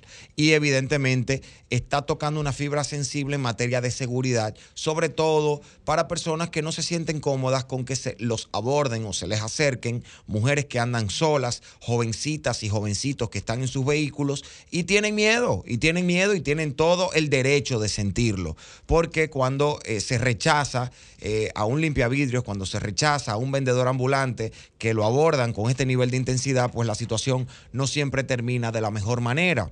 Lo mismo pasa con los motoristas o motociclistas, sobre todo con los delivery de estas aplicaciones que hay y con los mismos motoconchistas que están debidamente organizados. Y hacemos un llamado a los sindicatos para que empiecen a, eh, a plantear que es un tema de conciencia. Señores, los motociclistas no tienen ningún tipo de, eh, de cuidado cometiendo actuaciones que ponen en peligro sus vidas, las de sus pasajeros y las de los peatones. Se suben por las aceras. Yo no había visto un acto tan suicida y tan peligroso como la de un motorista para evadir el tapón, subirse en la acera peatonal. Eh, Los motoristas se están yendo en rojo en todas las intersecciones. Uno tiene incluso, teniendo el semáforo en verde, que detenerse porque hay motoristas que están cruzando en rojo poniendo en peligro sus vidas y las de los demás están yéndose en vía contraria. Pero lo mismo pasa con las construcciones, que no están tomando las medidas del lugar para salvaguardar la integridad de los peatones, que están cayendo materiales de construcción sobre los vehículos y sobre las casas que están alrededor. Plazas que se están construyendo con el mínimo de estacionamientos requeridos y tan pronto están terminadas, los locales comerciales empiezan a extender sus terracitas hacia el área de los parqueos, eliminando los parqueos ya después de construida y obligando a que los clientes se parquen en la calle, provocando una obstaculización. Los ruidos, señores. Los locales comerciales que eh, venden bebidas alcohólicas y comidas hasta altas horas de la noche en zonas residenciales, provocando una situación de intranquilidad y desasosiego. Señores, estamos en una situación de imposibilidad ante la falta de control de, la, de las autoridades y la falta de criterio sobre la convivencia social. No estamos pudiendo dormir tranquilos, no estamos pudiendo transitar tranquilos. Pero asimismo, señores, los peatones. Porque uno habla de los motoristas, pero váyase a las 5 de la tarde de un día cualquiera la Máximo Gómez con 27 hay un peatonal gigante que le costó millones de pesos al Estado Dominicano. Y usted ve a los peatones metiéndose entre los vehículos en el medio de la 27 de febrero, cruzando por donde no deben, poniéndose en peligro y poniendo en peligro a los demás. Necesitamos orden, necesitamos control. Miren, cierro con un mensaje importantísimo para la clase política dominicana, sobre todo para la clase joven. Poner orden se entiende que crea un costo político. Los políticos que ocupan posiciones públicas en el ayuntamiento, en la administración central, en, en el Intran, en, en cualquier entidad que está llamada a poner orden, la propia Policía Nacional, creen que poner orden tiene un costo político y los que están desarrollando una carrera política en ascenso tienen miedo de tomar medidas drásticas pensando que la sociedad le va a pasar factura. No, señores, la historia es al revés. La sociedad dominicana quiere orden. Lo que los dominicanos no quieren aceptar es que usted le ponga orden a uno si no le ponga orden a otros pero todo el mundo quiere orden, porque todo el mundo quiere vivir en una sociedad donde sepa que puede transitar de un punto a otro sin peligros, que puede irse a trabajar tranquilo a su trabajo, que puede salir a hacer ejercicio, que sus hijos pueden llegar sanos y salvos al colegio o de regreso a su casa. La gente sí quiere orden, la gente sí quiere control y la gente sí quiere que la administración pública, nacional y municipal y las autoridades ejerzan la potestad que le da la ley para que vivamos en una sociedad donde la convivencia pacífica social sea posible. No crean que hay un costo político por poner orden, por ejercer el control. Al contrario, cuando las autoridades empiecen a hacerlo, la misma sociedad se va a integrar en ese proceso para que todos podamos vivir en la República Dominicana que estamos soñando. Cambio fuera. Son 106.5.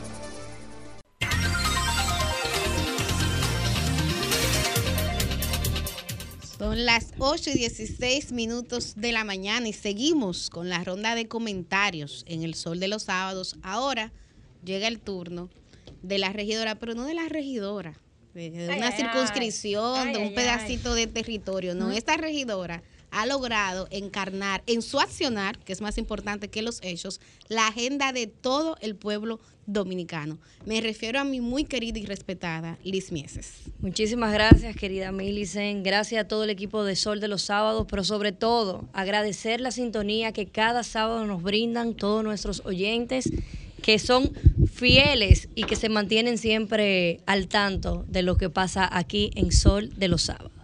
Bueno, inicio ese comentario hablando sobre el Congreso Nacional. O no más que el Congreso Nacional, los actores del Congreso Nacional.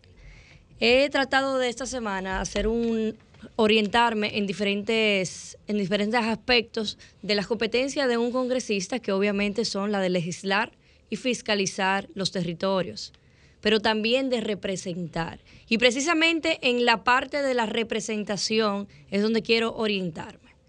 Para nosotros poder representar, para un congresista poder representar un regidor y un senador y cualquiera de los representantes, cualquier servidor público que se mantenga en esa, en esa ala de la representación, necesita conocer los territorios.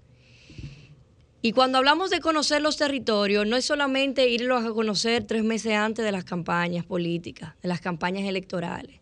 Es de verdaderamente mantener un conocimiento, una visita, un trato fijo en cada territorio. Porque no hay forma de tu poder legislar a favor del mismo si tú no conoces la problemática que existen en él. Pero tampoco de fiscalizarla. Porque ¿cómo tú fiscalizas si tú no bajas al campo? Si tú no conoces el territorio. Y cuando hablamos de territorio, no solamente me oriento en los sectores populares, me oriento en los sectores clase media, en los sectores sociales altos también. Nosotros como, y cuando me digo nosotros, que obviamente no, no pertenezco al tema congresual, sino al municipal, pero igual somos representantes, nosotros los que estamos al frente de la representación de una demarcación, de un grupo de personas, de un grupo de territorio, tenemos que conocer esas áreas, esos territorios, esa gente. Y con esto quiero hacer un llamado a toda esa juventud que está participando hoy en política. Yo creo que la generación de nosotros es una, una generación verdaderamente de cambio positivo, de cambio de cara a la política. Creo que ahora se cierra un ciclo y que entra un nuevo ciclo para la política dominicana, una política que se ve esperanza- esperanzadora, no solamente del partido al cual pertenezco, que es el PRM, sino de la Fuerza del Pueblo, del Partido de la Liberación Dominicana, de Opción Democrática y así sucesivamente de todos los partidos que tenemos hoy en la República Dominicana, en el cual hay muchísimas personas de valor, muchísimas personas con una visión clara de un mejor país, que debe ser la visión de cada político que viva y que milite en nuestro país. Yo quiero hacer un llamado precisamente a esa juventud, a esas mujeres que hoy participan en política y a las que no, que se integren, porque la política necesita más mujeres, la política necesita más jóvenes y sobre todo la política necesita más personas con vocación de servicio. A raíz de eso, quiero, bueno, aprovecho el comentario también para felicitar a mi compañero de, de cabina, Francisco Guillén, y también a Yuri Enrique, quienes han dado, en su momento dieron un paso a la política y hoy se puede decir formalmente que son precandidatos ambos, ¿no? Ay, ay, ay. Así es, así al es. Congreso Nacional. Yo creo que el Congreso se, viste- se vestiría de gala con la representación de ambos. Y precisamente lo digo porque la mezquindad política interpartidaria en esta generación no existe. Nosotros trabajamos con un compromiso de generación y un compromiso pro país. Pasando a otro tema, quiero aprovechar también el espacio para hacer un llamado a todo el pueblo dominicano, a todo el pueblo que busca, que tiene la visión de tener una mejor República Dominicana, de que el PRM hoy, mañana y pasado mañana, perdón, desde ayer, hoy y mañana, viernes, sábado y domingo, está en la calle, está inscribiendo, incrementando su matrícula partidaria de que reciban a todos esos permisas que están en la calle, a todas estas personas que andan inscribiendo para poder seguir manteniendo los cambios positivos que lleva este gobierno, que lleva el Partido Revolucionario Moderno a la cabeza con el presidente Luis Abinader. Cambio y fuera.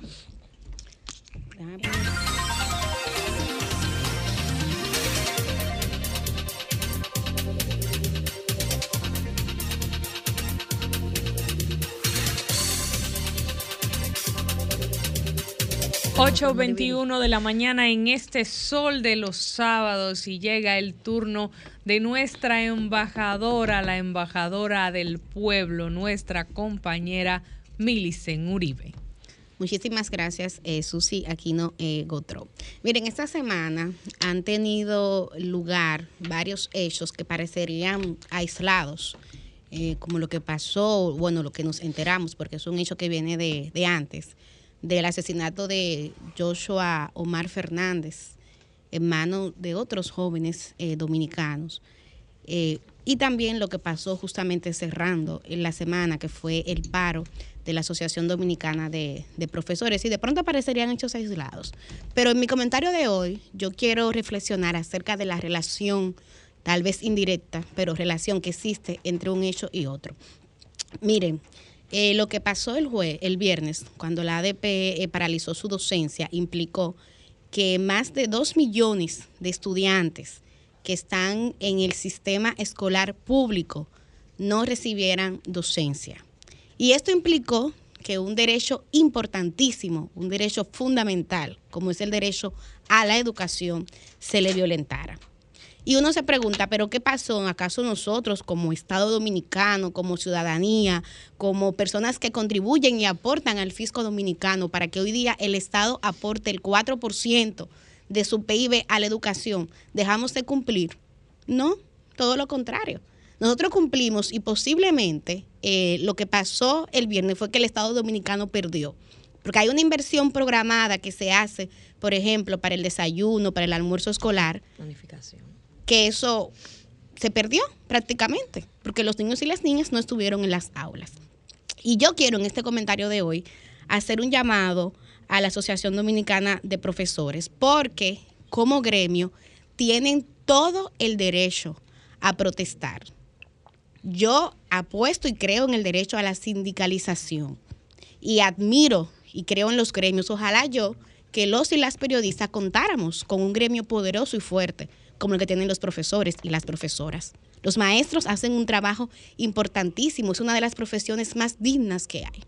Pero en este momento la sociedad dominicana requiere que los maestros y las maestras tengan la capacidad, la creatividad y el compromiso de saber defender sus derechos sin afectar el derecho de otros y otras, y me refiero a los estudiantes y a las estudiantes dominicanos y dominicanas. Hay que buscar la forma, y aquí la historia reciente ha dado cátedras de cómo la gente puede protestar sin violentar otros derechos. Y lo digo a propósito de los maestros, lo digo a propósito de los médicos, lo digo a propósito de todos los gremios. Porque lamentablemente hay un círculo vicioso.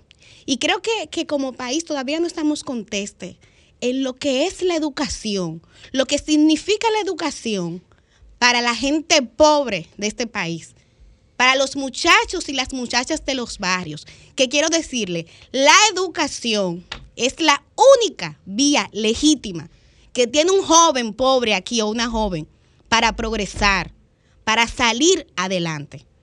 Entonces, cuando se decide negarle el acceso a eso, implica que usted está condenando a ese joven o esa joven a que siga en el círculo vicioso que es la pobreza. ¿Ustedes saben por qué? Porque el viernes los estudiantes que tienen la ventaja de formar parte del sistema educativo privado recibieron su docencia normal. Y lo grave de esto es que esto pasó el viernes, pero de acuerdo al calendario de movilizaciones y protestas que tiene la ADP, va a suceder el próximo jueves 26 de mayo y va a suceder también el próximo 7 de junio. ¿Y qué significa esto? Bueno, que posiblemente vamos a ver dentro de pocas semanas traumas para que podamos cerrar con éxito este año escolar que ya está en la fase final. Pero posiblemente entonces eso se traslade y trastorne también el inicio del próximo año. Y yo creo que como sociedad dominicana eso ya tenemos que superarlo. Tenemos que apostar todos y todas a que la educación se respete, pero caramba, este pueblo salió, protestó y luchó por un 4% porque entendió que la educación era importante, que es una prioridad fiscal, una prioridad en términos de inversión. Pero para eso era el 4%. Para eso, los maestros están exigiendo aumentos de salario, que se le aumente la pensión a los jubilados, a los retirados. Y es justo, aquí en el país hay un problema de pensión que es serio y cierto. Pero no puede ser que para pedir eso, que hay que decirlo, a los maestros se le ha aumentado de manera significativa. Aquí más del 60% del presupuesto de educación se va en gastos administrativos, gasto corriente, que implique el pago de salario, de nómina. Pero ¿y la calidad? ¿Y la calidad de la educación para cuándo? Que repito, de ella depende que, que los estudiantes pobres puedan avanzar hacia adelante. El ministro ha dado cifras de que apenas el 5% del presupuesto actual de educación impacta la calidad. Y ustedes ven que vienen informes, que vienen pruebas, y como país nos quemamos, reprobamos una y otra vez. Entonces yo de verdad quiero hacer este llamado y quiero también pedir a la ADP que incluya entre sus prioridades otros temas que no solamente sea salario. Por ejemplo, esta es la semana pasada el MINER publicó un informe con cifras alarmantes de lo que está pasando en el sistema educativo dominicano. Ya no solo es un problema de calidad, es un problema de que hay acoso, de que hay violencia, de que hay consumo de estupefacientes. Y fue muy poco. Yo no sentí contundencia de parte de la ADP, ni compromiso, más bien los vi criticando el protocolo que había propuesto el MINER. Entonces yo quiero que como gremio ustedes también aporten para que la calidad de la educación aquí esté garantizada y también llamar la atención de que eh, el gremio no solamente está violentando un derecho a la educación de los más pobres, también está violentando el pacto educativo. Aquí se firmó un pacto educativo y una de, la- de las disposiciones era que los maestros se, comprometían a firmar, a cumplir el horario de la docencia. Pero en el 2021 hubo también un acuerdo del MINER y de la ADP. Y también se comprometía la ADP a respetar el horario. Pueden protestar un sábado o un domingo. Háganlo los domingos, ustedes vean que va a mucha prensa. Hagan un- una marcha un domingo, un sábado, hagan un concierto, una vigilia. Pero búsquenle la vuelta para que ustedes puedan, repito, protestar que los respaldo. Yo creo en la protesta y creo en los sindicatos, pero que no sea a costo, a costo de la educación de los más pobres y de las más pobres. Entonces cierro este comentario señalando que si nosotros como país queremos avanzar, queremos progresar, queremos tener más jóvenes como Joshua Fernández, más jóvenes como Joshua Fernández y menos jóvenes como el doctorcito, como Luis y como alias el chiquito, la educación es la vía, la educación es la herramienta. Cambio y fuera.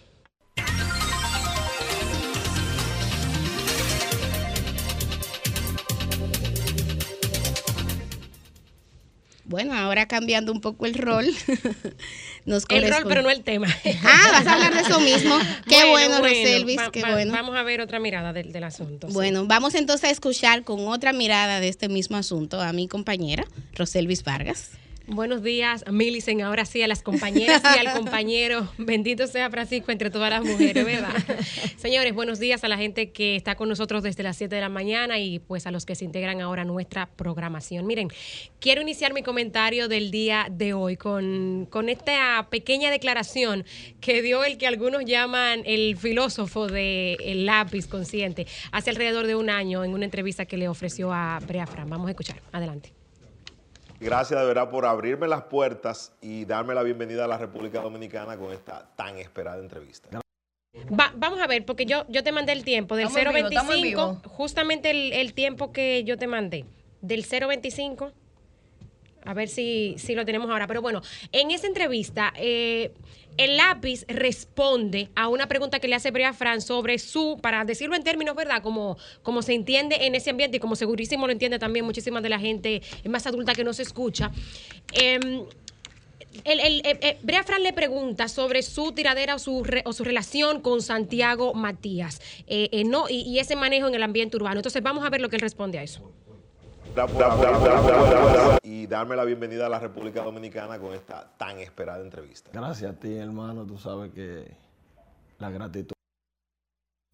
Del video de, de la entrevista 2. Cuidado si es la 1. De la entrevista 2 empezamos con el 025 al, al 106.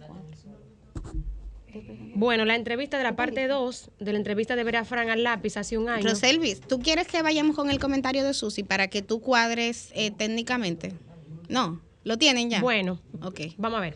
Eso es en vivo, no pasa No, no, nada. no, pero para que la gente tenga un poquito de contexto. Y quiero poner, esto es una opinión de muchos de nosotros, lo que le vamos a escuchar diciendo al rapero el lápiz. Pero yo quiero que lo escuchemos en él, porque es una persona que viene, aunque no le gusta que le digan intérprete de música urbana, pero viene, ¿verdad?, de, de, de ese ambiente del rap, del dembow, de, de la música urbana. Y quiero que sea precisamente en voz de él, que escuchemos cómo su inquietud por la degeneración que puede venir desde ese mismo sector eh, ya hace un tiempo que se viene manifestando. No, lo que se promueve en ese mismo sector, como ahora ha llegado a la puerta de muchos de ellos. Y, quiero empezar precisamente por eso. Y que luego veamos en un fragmentito, unos segunditos del video del nombrado Luis, el que anda prófugo de los tres implicados en la muerte de Joshua Omar Fernández, como él mismo considera normal, para decirlo verdad, como él mismo pronuncia la palabra, eh, su accionar de esa noche. Bueno, el tema es, eh, mientras buscamos el, el cortecito, que en esta entrevista que el lápiz le da a Brea Fran hace un año, él le dice que eh, él está preocupado por lo que pueda pasar en la sociedad y por lo que se promueve desde el ambiente urbano, desde los medios de comunicación, porque mucho que se ha estado promoviendo, señores, desde ese conglomerado eh, eh, social de la música urbana y demás, el sal para la calle a buscarte lo tuyo, prende el motorcito y sale a hacer una vuelta, eh, que si me quemaron el Bugatti yo compro otro, o sea, esos son los ídolos, esos son los modelos que están siguiendo muchos de esos jóvenes, pero ustedes saben qué, Ahora resulta que el asunto llegó a la puerta de muchos de los que promueven eso. Y no lo digo necesariamente por el, por Vincent Carmona, por el doctor Nastra, sino por mucha gente en ese ambiente. Vamos a escuchar la, la declaración del, del lápiz. Vamos a ver. Yo soy antideterioro de la sociedad, pues yo soy dominicano y me duele mi país. Todo individuo que yo veo que está atrasándole la mente a mi nación, que está jugando con el progreso, porque cuando usted tiene esa responsabilidad que él tiene, esa responsabilidad de comunicar de la manera que él la tiene actualmente, esa fuerza, ese don, ese gift que Dios te dio, tú tienes que usarlo para edificar. Porque al final todos nos vamos a morir. Y el legado tiene que ser positivo para que tu paso por la tierra no haya sido en vano. Porque no vale de nada para los Bueno, entonces lo que se ha venido promoviendo desde señores, porque tiene mucho alcance, aquí hay una serie de medios, de plataformas digitales que tienen mucho alcance, y lo que se ha venido promoviendo ha dado como resultado esto que vamos a escuchar ahora. Ustedes ya han escuchado durante, bueno, del jueves para acá, que fue cuando se difundió el, el video de Luis, el que anda prófugo. Vamos a escuchar este fragmentito para refrescárselo, para que vean en qué ha resultado, en qué ha degenerado la promoción de una serie de antivalores. Porque el doctorcito fue que llamó a uno como a la casi a las de la mañana. ¿Qué es lo que den para acá? Hay un privite, hay par de gente, vengan. ¿Qué es lo que? Aquí hay par de pesos, vengan para que se busquen. Nosotros, yo estaba con la mujer mía, trancado. ¿Qué pasa? A él llama al chiquito, chiquito, méteme a mí el compute normal. Como somos compañeros, uno coge cualquier chi de uno mismo. ¿Qué pasa? Oigan esa perla. O sea, él le metió el compute, lo voy a parafrasear, voy a usar sus palabras. Es decir, que él lo animó, lo alentó a eso y él se puso en el mismo chip porque son compañeros. Entonces, con esto, yo lo que quiero que ustedes vean, y más adelante, los que han escuchado el video, vemos como él dice que ellos no andan en esa no sé qué de, de- de estar matando gente, que ellos lo que estaban es atracando. O sea, para que ustedes vean lo normal que algunos jóvenes en ese ambiente ven ese asunto. Y hoy yo lo que quiero que veamos, no la tiradera entre Lápiz y Santiago Matías, no, sino el nivel de conciencia que hay que tener desde ese mismo sector con lo que se puede lograr promoviendo ciertas cosas. Y lo decía. La delincuencia llegó a la puerta de ciertas personas. Lo que está pasando Vincent Carmona hoy, el doctor Nastra, de tener que ver a su hijo en una sala de audiencia, verlo desde lejos porque no fue el conocimiento de la medida de coerción de ayer, sufrir la, la prisión preventiva que va a tener ese joven, el juicio de fondo que le tocará y la probable sentencia, eso lo han vivido muchas mujeres. Muchos madres, muchas madres y padres. Aquí hablamos hace un tiempo de Pablo Juan y Juan Pablo, los medios de los guandules. No, ¿cuántos padres no han tenido que verse desesperados con insomnio esperando a sus hijos de madrugada porque no llegan? O ver a sus hijos haciendo cosas indebidas para comprarse los tenis que ven en redes sociales, para estar al mismo nivel de todas las cosas que se promueven en redes sociales. Pero peor aún, ahora se está promo- promoviendo, y lo digo desde la misma plataforma, eh, el baile de la 42, donde se ve a la gente, eh, para usarlo en su propio vocabulario, cancaneando, señores, torciendo la boca, simulando como si se estuviera drogado y todo el mundo bailando ese mismo baile y repitiéndolo. O sea, eso es lo que se está promoviendo. En breve será una generación de zombies lo que tendremos. Ya no solamente saliendo a hacer una vuelta para comprarme la pinta y los tenis, porque lo decían las canciones que yo vengo cantando desde adolescente. Y cuando digo yo, me refiero a, muchos jóvenes que siguen ese tipo de cosas. Ya no será eso, ya será a estar drogado porque esa es la moda, porque eso es lo que yo vengo cantando. Qué pena por todos los padres, lo lamento mucho por todos los padres que han tenido que vivir esta situación de ver a sus hijos siguiendo todos estos antivalores en redes sociales, en todas las plataformas. Hoy le toca a Vincent Carmona, pero son muchas las personas.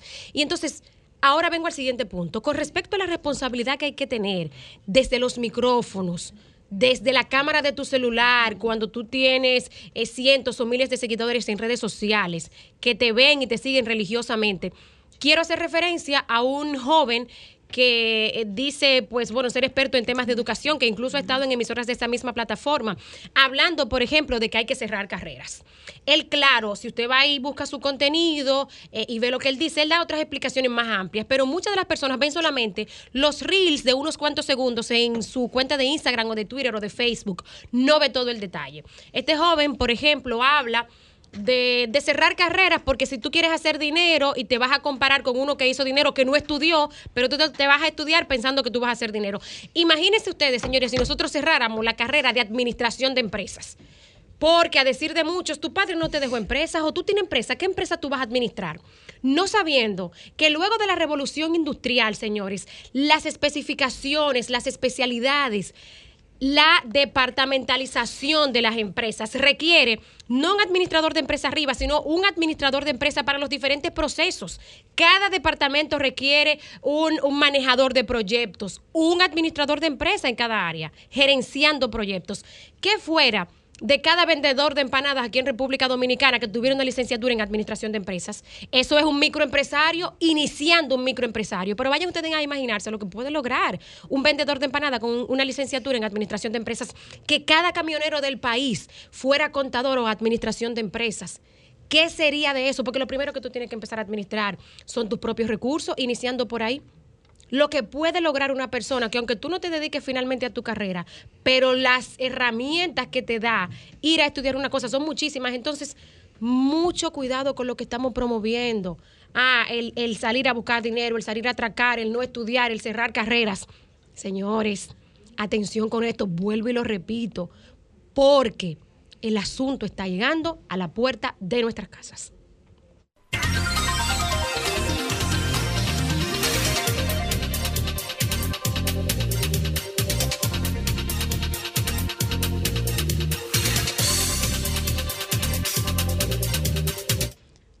Ocho y 40 minutos de la mañana, eh, de último, pero para nada menos importante, vamos a tener el comentario central de una periodista versátil, plural y edificada. Me refiero a nuestra querida Susi Aquino Gotró, conocida cariñosamente como La Versátil. La licenciada, la, la, la, la licenciada denunciando los males, la licenciada, la, la, la, la licenciada. Muchísimas gracias, Milicen, y a todos mis compañeros y compañeras. En el día de hoy quiero comentar varias informaciones. Espero producción no me mate y me dé los minutos de nuestro coordinador. Y que de no Cristian, coge los de- y de Cristian. también.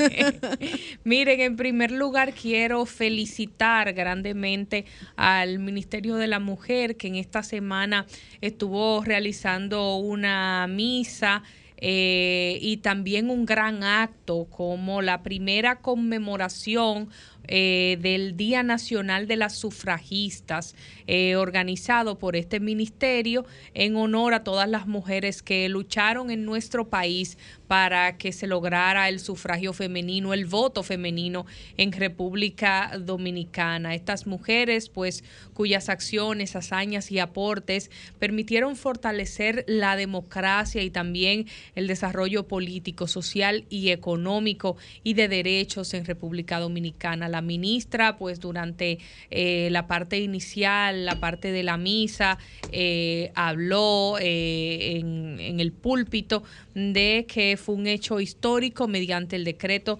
132, y me permito leerlo y citarlo, 132-23, emitido por el presidente Luis Abinader, que instituye el 16 de mayo de cada año como el Día Nacional de las Sufragistas y que forma parte del compromiso de la presente gestión de gobierno para honrar los aportes de esas mujeres dominicanas y mantener vivo su legado.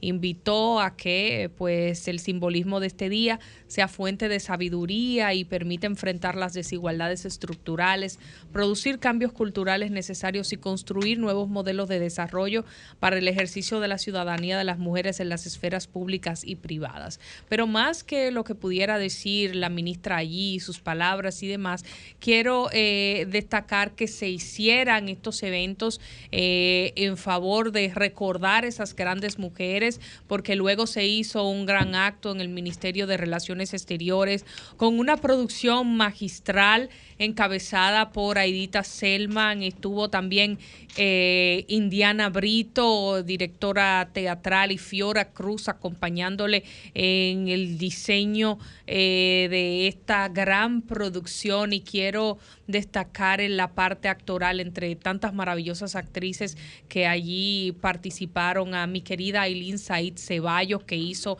el papel de Abigail Mejía eh, por esa gran labor que hicieron todas, todas y cada una. No puedo citarlas eh, con nombres eh, a- cada una de ellas, pero quiero felicitarte, Aileen, por el gran trabajo que hiciste encarnando a Abiga- a Abigail Mequía, felicitar a Idita, a Indiana, a Fiora, a todas y felicitar al Ministerio de la Mujer y al Estado Dominicano por usar el teatro para un día tan importante como este. El teatro que está con nosotros desde la fundación de la República. Nuestros padres de la patria usaron el teatro para eh, pues lograr difundir las ideas de libertad y de independencia. Y nosotros nunca podemos olvidar que el teatro está en nuestras venas y es parte importante de nuestra identidad y de lo que somos. Qué bueno que se realicen actividades como esta en pro de nuestra democracia, de nuestros valores y de lo que somos como dominicanos y como dominicanas y que defendamos las ideas de nuestras primeras feministas que buscaron lo mejor para las dominicanas, nuestros derechos, nuestra valía, eh, lo que somos como seres humanos, no de segunda clase, sino con igualdad de oportunidades ante nuestra sociedad.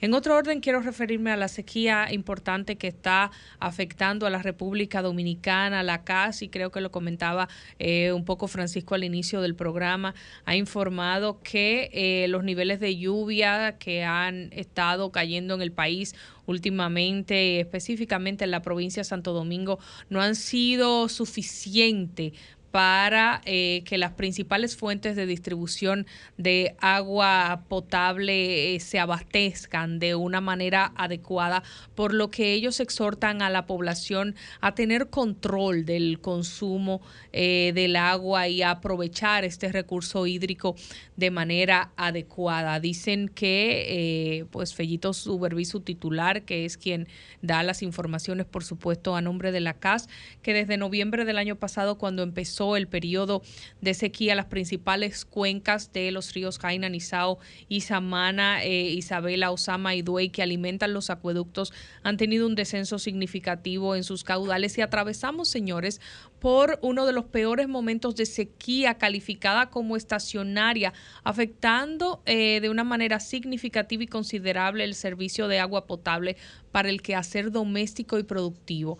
¿Qué está haciendo la CAS dentro de la situación que tenemos? Bueno, han dicho que han habilitado los pozos en las comunidades vulnerables y las brigadas de operaciones de la institución están trabajando 24/7 para dar soluciones rápidas a las averías para evitar el desperdicio del preciado líquido. También distribuyen más de un millón y medio de galones de agua para los sectores más afectados a través de camiones cisterna. Que siga la CAS trabajando, que sigan buscando soluciones con también otras instituciones que trabajan con eh, el agua, que trabajan en ese sector y nosotros a tener conciencia y cuidar este recurso que es limitado lo más que podamos. También eh, en otro orden quiero referirme a una construcción que se va a iniciar pronto en República Dominicana, anunciada en esta semana de manera formal,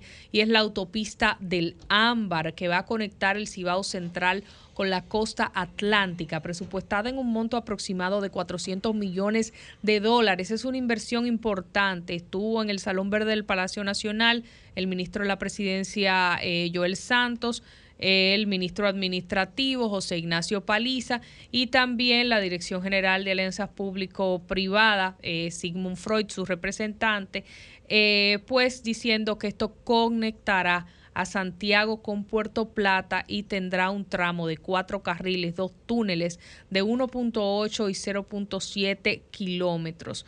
Cada uno de estos cuatro carriles serán de amplio tráfico con un ancho de 3.65 metros. Tendrá una velocidad de crucero de 100 kilómetros y un túnel de kilómetros de 834 metros de longitud, ocho pasos a desnivel dos distribuidores de tráfico. Algo importante es que el ministro de Línea Ascensión, ministro de Obras Públicas y Comunicaciones, dijo que esta inversión se justifica porque él entiende que para mantener eh, las vías de comunicación de mediados de siglo pasado, para conectar el polo turístico de Puerto Plata con el resto del país, esto sería un rezago eh, demasiado significativo para el desarrollo socioeconómico de toda la región norte, porque las actuales vías eh, entre la provincia de Santiago y de Puerto Plata presentan características que limitan significativamente el desarrollo económico de las mismas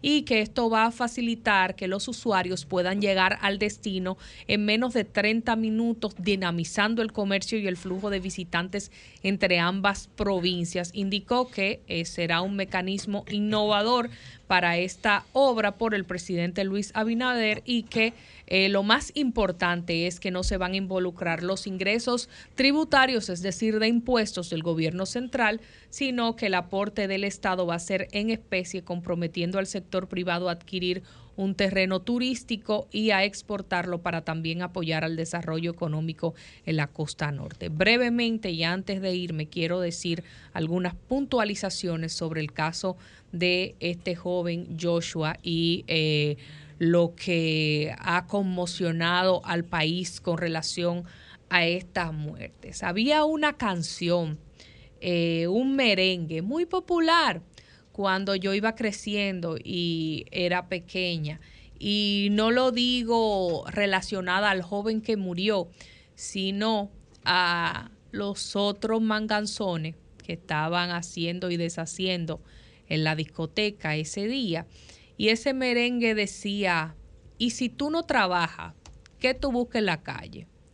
Si usted tiene 35 como yo, o un poquito más, un poquito menos, yo creo que usted se acuerda de ese merengue. ¿Qué hacían esa gente haciendo desorden en una discoteca? ¿Qué hacían con pistolas? ¿Qué hacía abierta una discoteca de menores de edad? Porque tengo entendido, según me han informado de manera informal, que esa es una discoteca de menores. Yo no sabía que estaba permitido que hubiesen discoteca de menores, que se había eh, discutido, que se había denunciado en varias ocasiones y permanecía abierta. Ya la cerraron. Vaya qué sucesos tuvieron que pasar para que cerraran la famosa eh, discoteca. Antes, es verdad que siempre se ha presentado que los menores pudieran entrar en discotecas, pero antes las muchachas menores se podían colar bien arreglada, maquillada y si el bouncer la dejaba entrar. Pero no era que tú podías tener una discoteca llena de menores consumiendo alcohol y dejándole cuenta carísima ahí para que los papás fueran a resolver. Entonces, usted, como dije yo al principio del programa, tiene que tener claro la junta de personas con la que va a estar. Este muchacho, hijo de una figura pública, juntándose con personas que estaban haciendo y deshaciendo, cargando con atracadores, él sabiéndolo o sin saberlo, ha salido embarrado, inocente o no, ante este caso, ahí está, un año prisión preventiva para Najayo. Porque hay que a veces ser el odioso. Hay que a veces usted agarrar y decir, no hago coro contigo, porque usted está en eso. Y yo no estoy en esa. Y voy a hacer la rompegrupo, el rompegrupo. No me voy a juntar. No, en esos coros yo no entro. No voy a coger presión. No voy a entrar en cosas que son indebidas. No, en esos coros no voy. Simplemente hay que criar hijos, forjar hijos con carácter fuerte, aprender a decirle que no, que a todos nos puede pasar, que a todos nos pudiera caer la saliva en la boca, es verdad. Pero hay que hacer el esfuerzo de decir no. El primer día me dejo una cuenta, el segundo día voy y le doy una lección. Hay que poner a los muchachos ciertas reglas y no aceptarle todo. Y no aceptarle todo para que sean los mismos muchachos que decidan dejar esas malas juntas. Que sean los mismos muchachos que repitan en su misma jerga urbana la letra de otra canción que se hizo popular recientemente que dice como eh, rezaba una que ya no está tan pegada, pero que estuvo pegada, no tengo tiempo para ti. Contigo estoy claro, por eso dividí. Comunícate 809-540-1065. 1-833-610-1065 desde los Estados Unidos. Sol 106.5, la más interactiva. Seguimos, son las 8.59 en este sol de los sábados y ahora vamos de inmediato a conectar con Yocasta Díaz. Ella es madre de Alexander que continúa desaparecido y en el día de hoy pues van a estar realizando una vigilia por los desaparecidos y queremos eh, pues recibirla eh, vía telefónica en este sol de los sábados para que ella nos cuente de esta actividad que tienen para pues eh, propugnar por la búsqueda de sus familiares. Alexand eh, Yocasta, buenas tardes y, y cuéntanos Buenas. de esta actividad que tienen. eh, buenos días en la búsqueda de su hijo. Disculpe, es una situación, sabemos, en extremo difícil para usted y toda su familia. Sí, muchas gracias por la oportunidad. De verdad lo agradezco mucho. Mi hijo Alexander cumplió un año el 16 de mayo, la semana pas- esta semana. Sí, y yo he querido, me he visto motivada por esta situación ya un año sin saber nada de mi hijo. Recordarle al presidente, a las autoridades que todavía estamos pendientes de respuestas, que nuestros desaparecidos no merecen ser olvidados. Y por eso quise hacer esta vigilia, no solo por Alexander, sino por todos los desaparecidos, por este dolor que estamos, estamos sufriendo. Estamos sufriendo mucho y ha sido un año, para mí ha sido un año de impotencia, de incertidumbre, de verdad de, de una pesadilla. Y por eso he querido reunir a todos los a todos los familiares de los desaparecidos, a los que puedan ir a apoyarnos, porque queremos que sea también aprobado el sistema de alerta Amber. No queremos que otra familia sufra por lo que estamos pasando. Alexandra, eh, eh, vamos a recordarle a la gente, fue justamente el pasado 16 de mayo que se cumplió un año de la desaparición de Alexander Sanz Díaz. Eh, para quienes Sí. nos ven en pantalla, quizá podamos poner la fotografía de Alexander, que circuló muchísimo los primeros días de su desaparición, pero con el Así pasar es. de los días sabemos que quizá la opinión pública cede un poquito en los temas y algunos otros tópicos toman relevancia, pero para que veamos la fotografía y la gente lo puede buscar en redes sociales, hay una cuenta de Instagram buscando Alexander para que recordemos Sí. el rostro de Alexander. ¿Cuáles son las últimas informaciones que tienen de parte de las autoridades respecto a la búsqueda de tu hijo? Bueno, déjame ¿Y de decirle qué que en fechas la son no, las, las últimas actualizaciones? sí, mire, la policía en realidad ya el proceso de investigación ellos prácticamente lo han parado. ¿eh? En diciembre yo traté de buscar cámaras, me junté con el encargado de la unidad de desaparecidos con la fiscal, porque cada caso tiene un fiscal asignado. Eh, junto con ellos buscamos cámaras de una empresa cerca de ahí del malecón, también de la dirección de pasaporte, pero fue en vano. Ninguna la dirección de pasaporte tiene las cámaras dañadas de hace muchísimos años y la otra empresa que traté de buscar cámara tiene en ese día tuvo un fallo y no grabó. Lamentablemente, ya a partir de ahí yo he solicitado a la policía que siga el proceso de investigación, pero lamentablemente han habido otros casos que han eh, han hecho que mi caso pues ya eh, se pare. Pero te lo han dicho de Recu- manera Hay oficial, que recordar que la unidad de desaparecido tiene muy pocas personas. Cuando hay un caso nuevo, tienen que irse a ese caso y dejan los otros. Estamos hablando que cuando, cuando hubo el caso del joven desaparecido que lo encontraron muerto, ahí aumentaron a 10, porque ya yo había hablado. 10 y casos vigentes en ese eh, momento, siendo ellos investigados. trataron, como habían tantos casos en el 2022, ellos trataron de aumentar, pero ese personal era prestado. Todavía yo no sé si está ese personal o ya lo movieron. Vaya. Claro. Eh, cuéntanos de eh, la hora de la vigilia en el día de hoy, qué tienen pautado, dónde será y demás. Sí, la vigilia, eh, si Dios quiere, va a ser hoy a las 5 de la tarde frente al Palacio. Hay un parquecito que corresponde al edificio gubernamental, profesor Juan Bosch, queda justamente al frente del Palacio Nacional, entre la Avenida México y Doctor Delgado. Los esperamos a todos.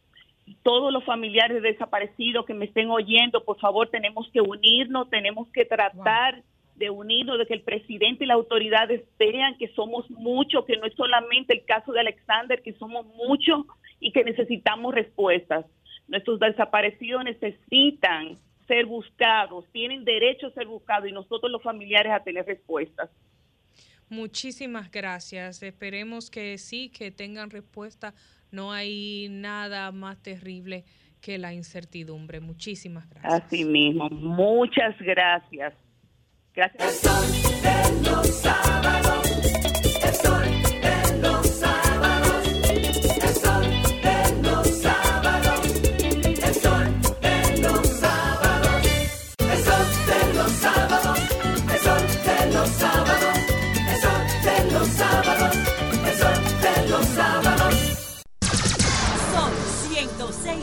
100.5.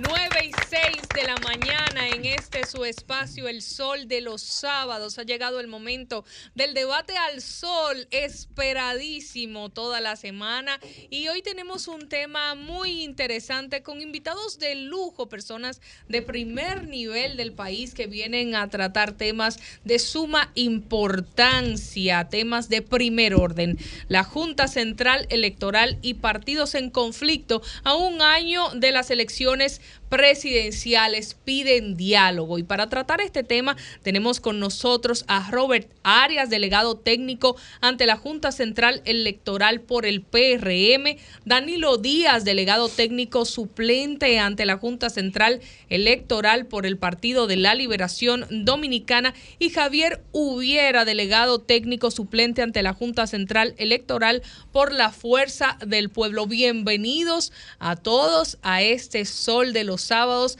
para tratar este tema picante que ha puesto la semana en jaque.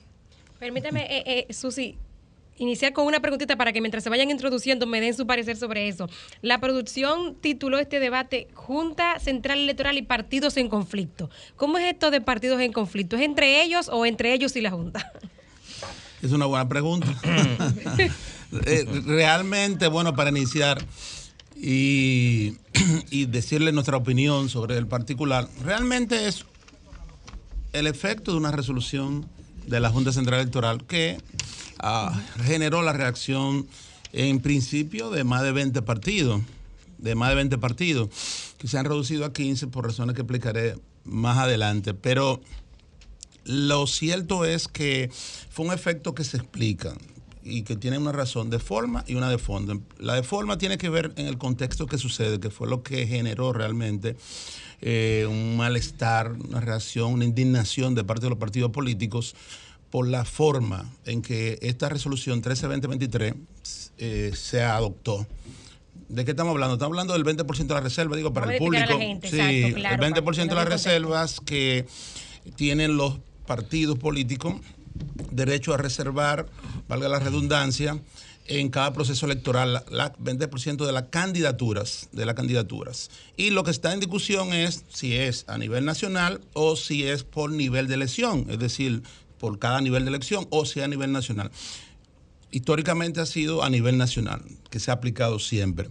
Y el debate se genera porque, como le dije, primero de forma, porque esta resolución se adoptó el mismo día que se vencía el plazo. Digamos, el plazo vencía a las 12 del mediodía. El plazo para notificar las reservas. Correcto, la opinión de los partidos. La Claro. Junta hizo un borrador y le dieron un plazo para opinar. Ya ahí empezó mal la cosa, porque lo, lo que se ha hecho históricamente es una audiencia, una audiencia para que escuchen a los partidos políticos. Ellos hacen el borrador o proyecto eh, preliminar de, o proyecto de resolución y los partidos políticos vamos a una audiencia a escucharnos uno con otro, a ver los argumentos y que los que van a tomar la decisión nos escuchen, los que administran el proceso. Eso se obvió. Primera cosa, pero no solo se obvió, sino que cuando se vence el plazo a las 12 del mediodía, como si estuvieran listos, que es lo que todo indica, la resolución, a las 2 de la tarde ya la resolución estaba lista, la ponderación de más de 20 partidos que habían depositado un documento haciendo la observación que quería que se hiciera tal cual se ha hecho siempre, pero no tal cual ha hecho siempre por capricho, de conveniencia o no, que ese es otro tema, sino porque la ley, ambas leyes, tanto la 3318 que rige lo que tiene que ver con el sistema de partido, como también la, la que era 1519, que ahora es 2023, que fue recientemente reformada, que es la ley orgánica de régimen electoral, que rige todo el sistema electoral, eh, lo dicen, lo expresan. En la 3318 lo dice en su artículo 58, que habla del total de las candidaturas y empieza a aplicar del eh, senaduría. Entonces, algunos han querido interpretar que ese total se refiere a cada nivel de elección. Y no, Ey. no es un poquito antidemocrático, porque se puede dar el escenario que si es el total, yo coge, por ejemplo, una provincia como Santiago, y toda la reserva la mando para Santiago y está según la No, ley. no, ¿No, es un poquito antidemocrático No, eso? no se trata de eso, no, no, no, no. Es la, la democracia, la ley lo permite justamente para que eh, haga, se haga un ejercicio por cualquiera de las modalidades de elección que hay, eh, que puede ser primaria y hasta encuesta, asamblea de delegados, etcétera, para que se haga ese ejercicio. Ahora, se le reserva el 70% a la dirección a los partidos justamente para que en función de su estrategia organicen su boleta en función de, de que pueda tener interés en que con este candidato puede ganar aquí alianzas, sobre todo como consecuencia de alianzas que tú tienes que reservar. Los partidos y toda la historia de la República Dominicana han ido aliados. Han ido aliados en todas. Pero yo quiero precisar el tema de la ley, que es el segundo aspecto. Ya dije la forma, que pareció una forma burlesca de que depositen que yo tengo la resolución hecha, pareció eso. Y eso estuvo precedida de una declaración del presidente de la República que inusualmente no se refiere al tema, no se refiere al tema y habló de que está de acuerdo. O sea, ahora ante la resolución el presidente dice, llegan dos cartas, dos comunicaciones del Partido Revolucionario Moderno, visita también a la Junta de una comisión, a lo que sí tienen derecho. No, eso no hay ningún problema, porque ellos como administradores tienen que tomar la decisión, digamos, apegado a la ley. Ahora, ¿dónde está el quid del asunto de la parte legal? Si tuvieran razón en lo que dice la ley 58 de querer interpretar que es nivel de elección, que no es el texto lo que dice, pero si hubiera, para que no quedara duda, en la ley que está calientita, tiene menos de tres meses de ser aprobada, reformada, Reformada. en la que la Junta tuvo un papel protagónico, protagónico, eh, porque hizo un libro, usted recuerda, motivaciones para la reforma de la ley. Pues ustedes se van a quedar sorprendidos porque seguramente que no lo saben, eh, eh, porque no se ha dicho tanto, es que no solo que la ley expresamente dice que, que dice lo siguiente, que el- si dos partidos, dos o más partidos pueden ir aliados en una, en varias o la totalidad de las provincias del- del país, en el nivel de senador, lo dice también en el nivel de diputado, lo dice en los municipios, los 158 municipios, en el nivel de los alcaldes, regidores, directores y vocales. O sea, la ley lo dice, pero expresa- cosa? Dice lo siguiente, que dos o más partidos pueden ir aliados en una, en varias o en la totalidad de la provincia. o en toda Digamos, la provincia. digamos, Danilo, ahí, perdón, que, la- que lo que estamos hablando, para, para que todos entendamos, es que la ley permite alianzas totales o alianzas parciales. No importa el nivel electoral. Exactamente. El Ok. que quiera hacer la parcial, la hace parcial. El que la quiera hacer total, la hace total. O sea, la ley lo dice expresamente, pero lo que yo quiero resaltar, ¿quién usted cree que en el proceso de reforma hizo la propuesta? ¿Los partidos políticos? La Junta. La propia Junta, en el texto de su propuesta, página 205, 206. Ellos establecen eso. Y no puede ser de otra manera, porque es que la posibilidad de los partidos, por ejemplo, minoritarios, poder participar, porque ellos no tienen la cantidad de candidaturas en todos los niveles y quieren promover su partido y tienen que tener un recuadro donde pueda expresarse el que quiera votar por ese partido en ese lugar donde ellos no tienen, puedan expresarse su, eh, su simpatía. Y para concluir, lo que quiero establecer es que la ley no está para ser interpretada. Porque alguien que puede decir que es, por ejemplo, si es democrático, etcétera. Eso es otro tema que también podríamos tratarlo de fondo, pero aquí se trata que la Junta no es ni siquiera un tribunal. No siquiera- ni siquiera un tribunal para interpretar la ley. Allí donde la ley expresamente establece algo, no está sujeto a discusión. Susi, sí, si pudiéramos ver, por ejemplo, el PRM con la información más actualizada, vemos que el PRM con 13 partidos más le ha pedido a la Junta ratificar esta misma resolución. ¿Cuál Claro. es la, la posición sobre Bueno, el, eh, el asunto? Buenos días. Robert Arias, el, el delegado del, amigo del- del PRM, Díaz, ¿verdad? Para que la gente sepa. Mi querido amigo Danilo Díaz, cuando dice, siempre se ha hecho así. Vamos a ver, vamos a ponerlo en el justo contexto. La ley de partido político fue promulgada en el año 2018. Apenas cinco años. Nosotros como organización política, en el año 2019, yo que era miembro de la Comisión de Elecciones, tuvimos que, cuando íbamos a presentar la boleta, rápidamente desbaratar nuestras boletas. Ya candidatura que teníamos reservada para dirigentes importantes de nuestra organización política, que ya estaba todo listo para depositarle, tuvimos que echarlo para atrás. Y en ese momento, cuando se dictó esa sentencia, ninguna organización política de las hoy aquí presentes, ninguna en el territorio nacional, dijo, esta boca es mía. La realidad es que yo creo que el debate que ustedes tienen en conflicto entre Junta Central Electoral y Partido no. Eso es una Conf- propuesta, pero ustedes dirán. Conflictos entre partidos políticos y la ley. Y entre los propios militantes de los partidos. Yo creo que de lo que se trata aquí, yo creo que los partidos políticos pueden tener mucha creatividad. Nosotros, y aquí estamos representando a la Fuerza del Pueblo, en algunos lugares, ¿qué hacíamos nosotros?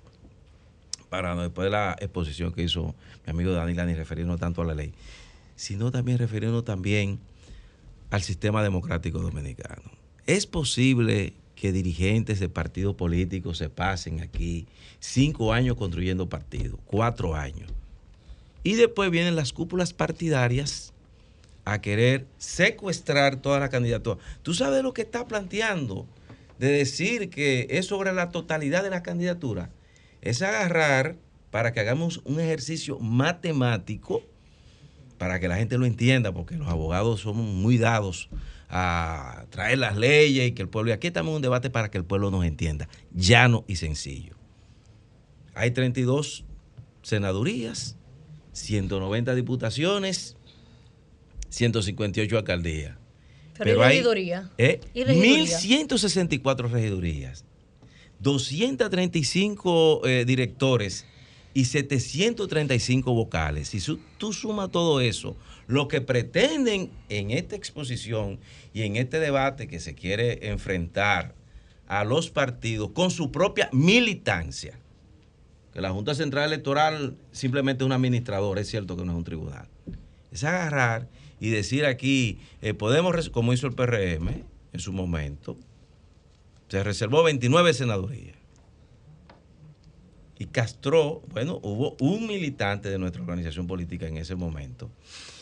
Voy a, voy a hasta señalar nombre y apellido, Alberto Tavares.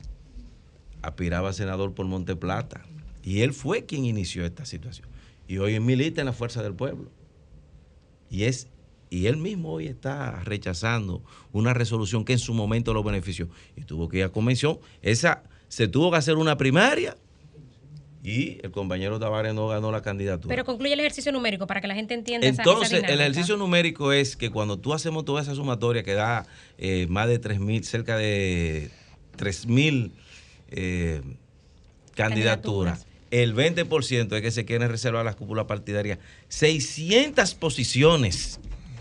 Y entonces, pudiera agarrar los partidos y decir, bueno, aquí nos reservamos todas las alcaldías, todas las diputaciones y todas las senadurías. Y entonces estamos castrando eh, el Por- trabajo Por político eso me del refería día que es a día. antidemocrático el tema de dejarlo a un solo monto nacional. O sea, que se- eso es. Pero aparte de eso, la ley la quieren interpretar por pedazos. Cuando se habla por niveles de elección y por demarcación, es más, inclusive en estos momentos, las mujeres de todos los partidos políticos que la vi yo en un programa, de todo, de la Fuerza del Pueblo, del PLD, del PRM, del PRD, de Alianza País, estuvieron reclamando que se aplicara la cuota de género por demarcación, porque es que algunos partidos políticos, miren, es un ejercicio aquí alguna vez hablamos de democracia y el hecho de que nosotros como organización política, bueno, el doctor Peña Gómez que siempre promovió la participación, la discriminación positiva de las mujeres. si no se hace eso en la ley, muy pocas mujeres pudieran estar presentes en la bola y no pudieran estar presentes ni siquiera en el Congreso o en los ayuntamientos. Ah, ah, Aria, una pregunta, una pregunta importante. Estamos hablando del sistema democrático. El, el- el buen amigo Danilo Díaz hablaba sobre la posibilidad de conformación de alianzas totales y parciales, ¿verdad? Y el artículo 216.2 de la Constitución habla de que es eh, fundamento de los partidos políticos contribuir a la consolidación y la conformación de candidaturas que, digamos, vayan de acuerdo a la voluntad política nacional.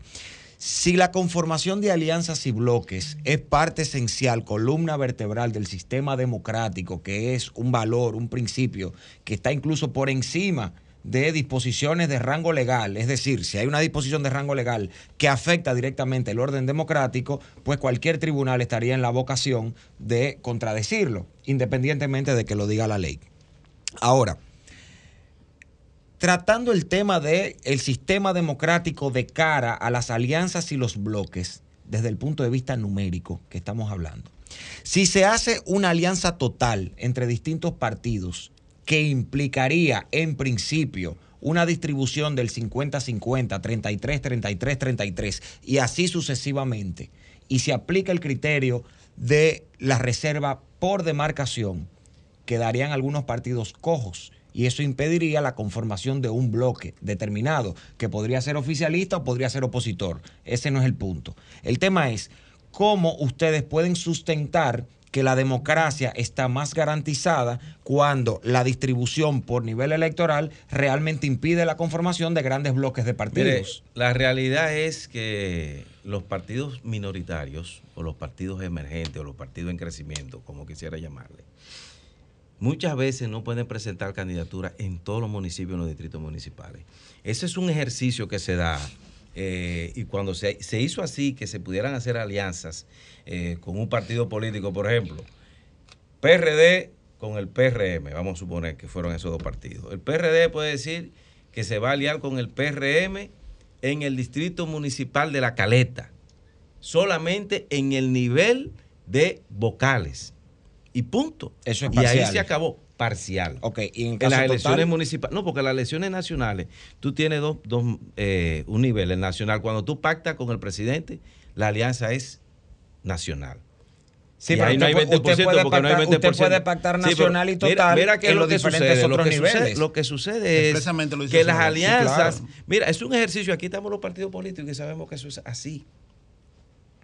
De lo que se trata en este debate es de querer castrar las posibilidades de muchos dirigentes de eso. Mira, aquí hay partidos, propio PRM cuando se fundó, hubieron en localidades, por ejemplo, en Barahona, en, déjame ver en qué municipio, si mal no recuerdo, no presentamos candidatura y no pasó nada, no se quedó cojo el PRM por eso. Sin embargo, cuando pasaron los procesos electorales, obtuvimos más regidores que todos los partidos, más diputados que todos los partidos, y etcétera, etcétera. En algunas, de- por ejemplo, en Higüey, el Partido Revolucionario Moderno no presentó la candidatura a alcalde, la presentó el bloque institucional y la Fuerza del Pueblo.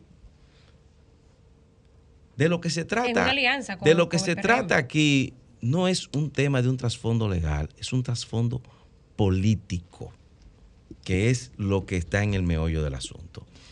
Y eh, ya hay amenazas de partidos, que no vamos al gobierno, que no vamos a las elecciones.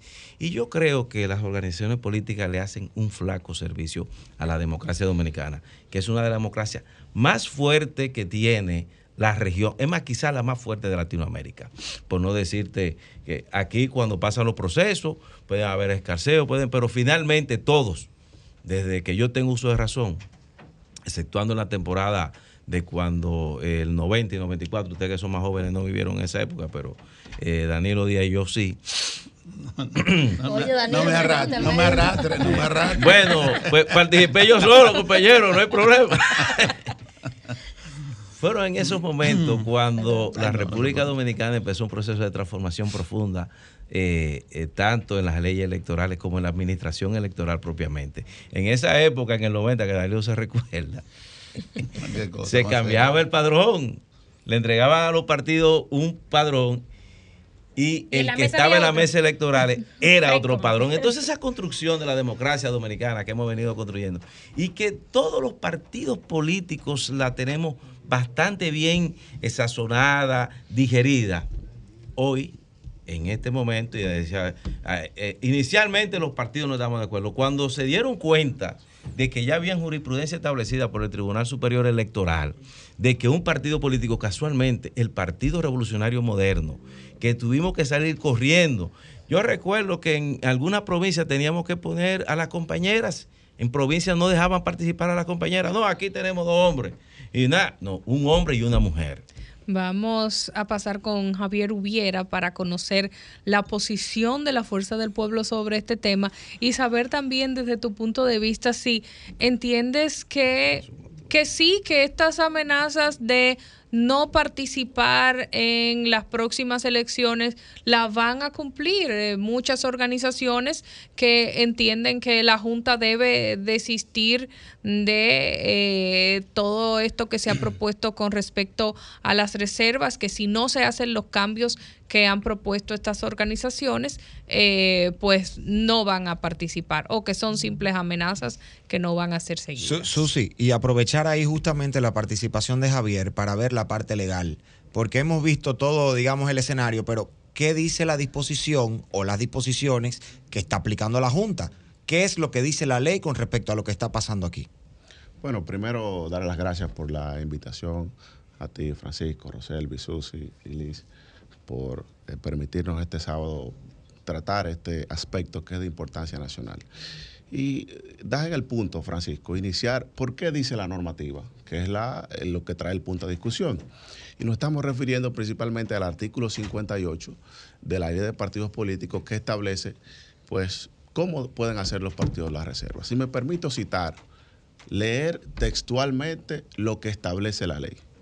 La ley dice en el artículo 58, me voy a ir a la parte final, por economía de tiempo, economía procesal, dice, los, los partidos, eh, por acuerdos, eh, podrán, eh, tienen un máximo de un 20% del total, que se entiende esa parte, un 20% del total de las nominaciones para los puestos de senadores, diputados, alcaldes, regidores, directores y subdirectores. Y yo me, yo me hago la pregunta, ¿qué significa total? ¿Qué significa nominaciones? ¿Y qué significa posiciones? En ningún momento la ley habla de nivel de elección. O sea, te habla de posiciones, te habla de nominaciones y te dice un 20% del total. O sea, eso no tiene espacio a ninguna otra interpretación. No es verdad que es ambiguo el artículo. No lo es, porque dice el 20% del total de las nominaciones de los puestos. Nominaciones y candidaturas, a ver, para conceptualizar un poquito, para que la gente entienda, sería lo mismo en, en- en- En este ok. caso sí, pero no te habla de niveles. Y para que tengamos, un- hay que traer el tiempo en el que se, se, se aprobó esta ley. Esta ley se aprueba, es una ley del 2018. En ese caso, la ley de régimen de partidos establecía también lo que son los niveles de elección. Y los niveles de elección que establecía esa ley son distintos a los niveles hoy de elección.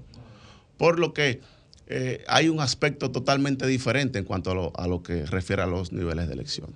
Y hay que traer a colación lo que es el artículo 131 de la ley 2023, de la nueva ley 2023, que apenas tiene tres meses de aprobación, que muy bien citó eh, Danilo Díaz ha- hace un momento en el que eh, pues allí establece que los partidos tendrán la posibilidad de realizar pues acuerdos si quieren parciales o totales en cualquier de los niveles de elección. Ahí sí lo especifica. Y cuando lo especifica se refiere a cada nivel de elección. Y pues, ¿cómo es posible entonces que los partidos puedan hacer una, una alianza en, la totalidad de los niveles de elección y que el 20% entonces sea eh, parcial por cada nivel de elección? Y esto trae una discusión también a que si, si es algo democrático. Bueno, sí es democrático porque los partidos están revestidos de lo que es el principio de autorregulación. Y para los partidos la principal normativa es su estatuto.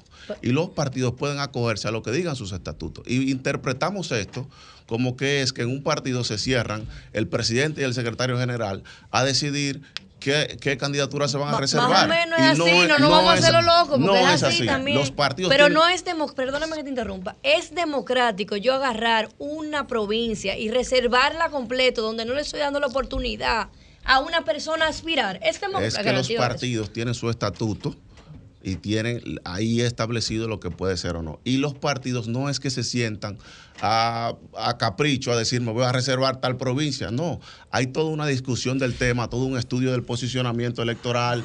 Se consulta a la, a, la- a la, a la, a la, dirigencia, se consulta a la dirigencia de esa demarcación. Yo soy candidata. Y los, los estatutos de ese partido dicen Pero, perdón, qué estamento pero es del que yo quiero que partido. me aclaren Pero si algo. me permites terminar, por favor.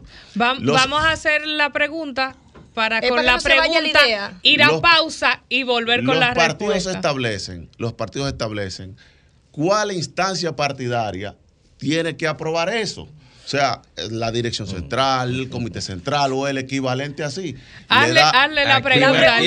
Yo soy regidora Liz, actual y soy algo. candidata a diputada. O sea que si se aprueba eso que ustedes dicen, que ustedes quieren, perdón, anhelan, eh, Anhelamos no, lo que establece la ley. Ok, la posición del P- de la Fuerza del Pueblo y el PLD y algunos partidos. Si ustedes aprueban eso, yo soy candidata actual, precandidata. Y el partido decide que las seis curules de las candidaturas de la circunscripción número uno, ellos van a elegir. Ya yo perdí mi derecho aspiraci- aspiracional. Eso, ¿A eso ustedes se refieren? Vamos a la pausa y venimos con la respuesta. El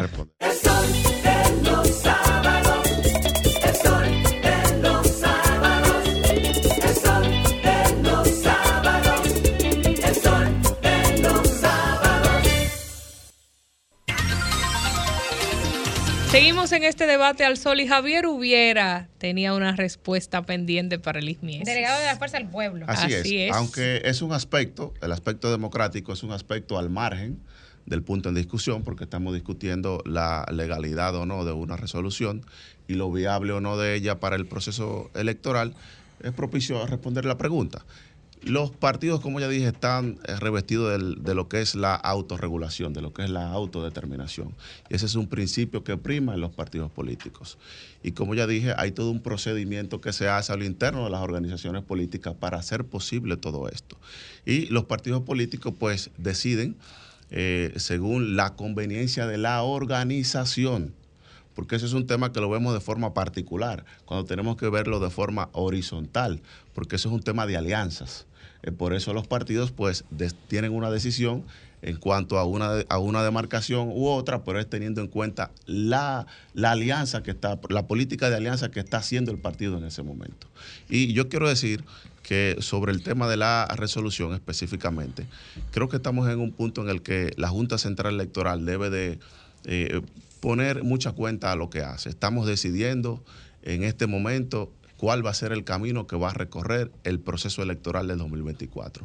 Si va a ser un camino de, en el que la Junta pues pierda su, su- su condición de árbitro, en el que la Junta pues eh, esté revestida de, de legalidad y pierda eso, en el que la Junta esté en armonía con los partidos políticos, porque hay que decir que la mayoría de los partidos políticos del sistema están de acuerdo y piden simplemente que se cumpla con lo que establece la ley en su artículo eh, 58 y que esta resolución, que ha sido ilegal, improcedente, porque ha incumplido el artículo 27, párrafo tercero de la ley 2023, que establece que la Junta debe de emitir un borrador, luego debe de eh, solicitar la opinión de los partidos, llamar a una audiencia y luego emitir la resolución. Los partidos pidieron la audiencia, a pesar de que lo establece el párrafo tercero de ese artículo, y la Junta hizo caso omiso, y no solo eso. eh, fue, digamos que, una resolución muy burda e irrespetuosa al liderazgo nacional, porque el plazo vencía el lunes 8 a las 12 del mediodía y no era a las 3, Danilo. A las 11 del día martes ya estaba circulando la resolución. Lo que quiere decir para los abogados, que bien sabemos, que esa resolución estuvo hecha posiblemente hecha antes de que cerrase el plazo de los partidos políticos y que muy bien no fue ni siquiera considerado o tomado en cuenta los alegatos de los partidos políticos. Que dentro de estas, pues están, la Junta sustenta su decisión en una sentencia del Tribunal Superior Electoral de una situación del PRM en el 2019 que ya explicó eh, Robert. Y eh, esta decisión del Tribunal Superior Electoral hay que decir que no son vinculantes, como sí lo son las decisiones del Tribunal Constitucional, que tienen una vinculación de- y un efecto de manera inmediata para todos los poderes y entes del Estado, más no así la del Tribunal Superior Electoral, que tienen efecto para las partes en cuestión en el caso. Claro. Y las partes en cuestión en ese caso fueron el, tribu- el partido PRM en ese momento y un ciudadano aspirante en ese momento. Danilo. Bueno, miren, yo quiero llamar la atención porque este, este programa es un toque de queda de, de la mañana del sábado.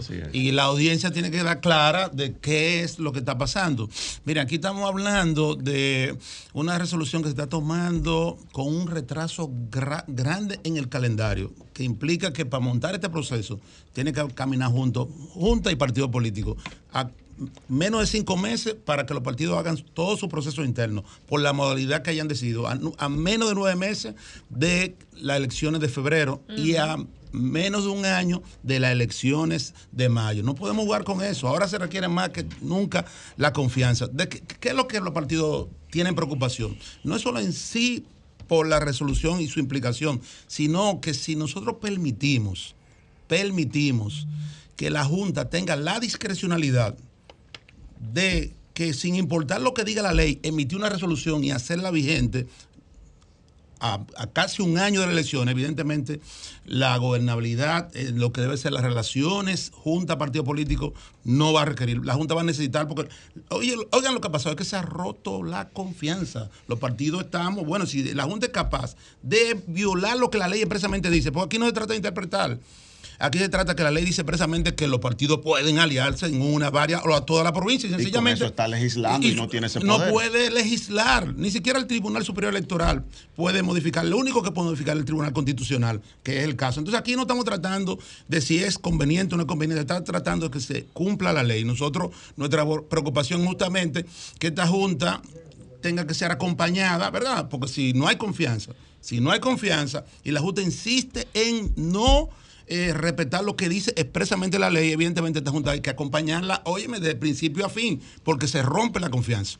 Hay, una, una pregunta. Robert, eh, finalmente. Por primera vez, Bueno, adelante. por primera vez en muchos años se ha construido una junta que Pero, no está perdón, compuesta Francisco, por ¿tienes una pregunta finalmente para No, Robert? no, Por luego de la dirigentes réplica de. Robert. Por primera, tenemos- por primera vez se ha constituido una Junta Central Electoral que no es con dirigentes de partidos políticos. Es la primera vez. Lo segundo, de lo que se trata, y aquí estamos haciendo un ejercicio legaloide de, de querer eh, desnotar una resolución que tiene que la Junta Central Electoral no, y que el Tribunal. Superior Electoral eh, que las resoluciones no son vinculantes a, toda la- a, a- a todo el sistema, sino solamente a las partes. Déjeme decirle que de lo que se trata aquí es de tratar de enrarecer el panorama político con una realidad que hay que no la voy a tocar para no politizar el tema.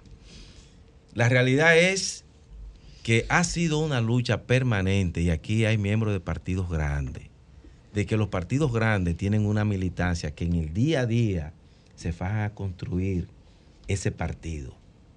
Usted decía ahorita que aquí todavía muchos precandidatos no saben qué van a hacer porque se está enrareciendo el sistema. Entonces, no se puede aquí a este país pretender distorsionar la verdad. De lo que se trata es que esos partidos políticos, y esto está dividido en dos, la mitad dice que sí, la mitad dice que no. La mitad que dice que no, que no está de acuerdo con la posición de estos partidos políticos, sustentada ya en jurisprudencia establecida por el Tribunal Superior Electoral. Tomada decisiones ya, decisiones... Inicialmente lo que la Junta y aquí, porque los que estamos aquí hemos sido delegados ahí toda la vida. Ese señor y yo nos conocimos cuando teníamos pelo y éramos jovencitos. Y él tiene el pelo negro todavía, pero yo lo tengo blanco. No sé qué mecanismo lo utiliza para mantener el pelo negro. No responda eso, Daniel. Sabemos, No sabemos que esa lucha en ese momento el PLD estaba muy tranquilo. Y ahora pretender, miren, el lío grande aquí va, no va a ser si esa resolución, como pretenden algunos partidos de oposición, porque hay otros partidos de oposición que no están de acuerdo, Que de que se aplique ese 20% y que se secuestren 600 candidaturas y agarrar, como yo le decía a usted, a mí me gusta que el pueblo me entienda, porque los abogados son muy expertos en invocar leyes y artículos para confundir el pueblo llano. De lo que se trata es que hay aquí un grupo de partidos que pretende de un pollo cogerse la pechuga y los mulos y dejarle el cocote y la pata a los dirigentes de los se partidos trata de eso, Eso no porque es- eso es una decisión verdad, de eso no es verdad, partido. verdad. El 20% de la totalidad permite que un partido pueda Y, hacerlo. y por además nivel. usted no puede leer, usted no puede leer 20% antojadizamente ese artículo. Ahí mismo le dicen en los diferentes niveles de elección, senadores, diputados, léelo. El- alcaldes, Léelo. regidores. Entonces así el 20% de la totalidad Habla vamos a coger los habla de 600 y vamos a aplicárselo a lo que me interese. Habla de No, postulaciones, no aquí habla de además, 41, el además, 341, Robert. además, mis compañeros, ustedes saben que un partido puede encabezar una alianza y coger su 20% y el Bueno. otro partido. El los 20%. partidos es una discusión estúpida para mí desde mi punto de vista, porque aritméticamente es posible que los partidos desde mi punto se de vista puedan también, reservarlo lo todo establece bien claro. sin perjudicar. estas- Lo que pasa es que en la, en la, en la guerra se va con, las, con los reglamentos y con esos reglamentos que tenemos que dar Del a la elección. 20% del El- nivel nacional. El gobierno quiere imponer una decisión que viola la ley. Del 20% del nivel nacional, también usted puede aplicar el 20% por cada nivel de elección. Una decisión partidaria. Lo que pasa es que se busca resolver una, una situación interna con una normativa. Por eso, el gobierno y el partido de gobierno inflexiona para que sea el 20% de, de cada nivel de elección. Cambio y fuera. 9.50 de la mañana en este su espacio El Sol de los Sábados y ya cerrando nuestro programa recibimos a Ramón Pimentel, presidente de la Juventud del PRD y candidato a secretario de organización de ese partido que nos invita a la convención del PRD que tendrá lugar mañana. Ramón, bienvenido. Háblanos de esa futura victoria que vas Vamos a a tener recibirlo en el con día de mañana. Claro. Gracias por recibirme hoy, Susi, Francisco, Roselvis y a todo el público que lo sigue cada sábado aquí. Y nos sentimos contentos porque mañana los PRDistas tenemos una fiesta de la democracia, donde vamos a renovar nuestra- nuestras autoridades del partido en la 38 Convención Ordinaria, doctor José Francisco Peña Gómez. Le pusimos por nombre Peña Gómez en esta ocasión a conmemorarse el 25 aniversario de su partida física. Y mañana nosotros, gracias a la oportunidad que nos dio nuestro presidente del partido, vamos como secretario de organización, que es una gran victoria para los jóvenes dominicanos y los jóvenes PRDistas, que un joven por primera vez en la historia es el secretario de organización del PRD.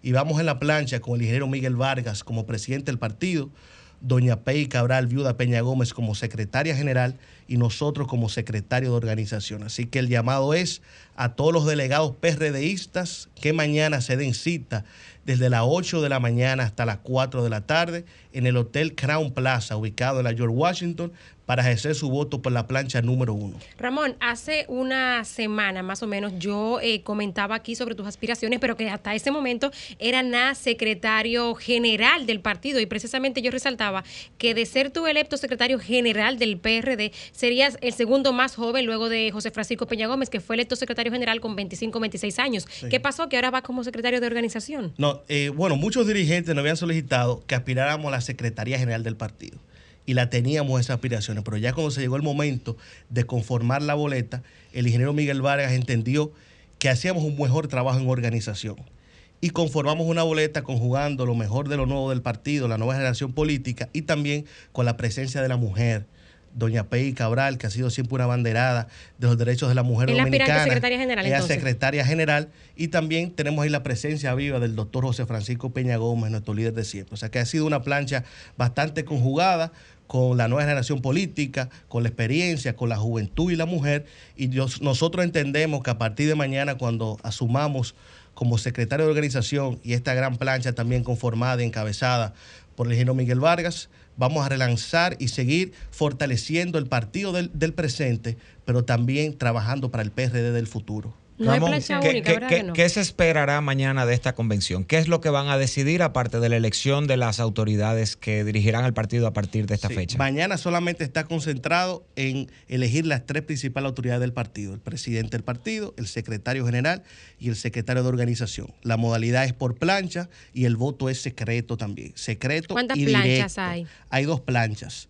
Entonces las personas pueden acudir de las 8 de la mañana hasta las 4 de la tarde. Los PRDistas que son delegados pueden entrar a la página web del PRD, www.miprd.org, Para confirmarse. para confirmarse y ver si están dentro de los 1.588 delegados que establecen los estatutos de partido que tienen derecho a votar en la convención de mañana. Excelente. Bueno, pues te auguramos muchos éxitos. Sabemos que resultarás triunfador y que todos los miembros de la plancha 1 asimismo serán eh, los ganadores, que será la plancha victoriosa, la plancha triunfadora en el día de mañana. Y así, con estos aires de victoria, nosotros cerramos esta edición, no sin antes eh, cerrar con la pregunta capciosa que nuestro eh, compañero ay. Francisco siempre tira al final del programa, tira porque es casi como un balazo que él lanza. No, no, no, siempre a modo de reflexión. a ver, Siempre a modo de reflexión. Vamos a ver.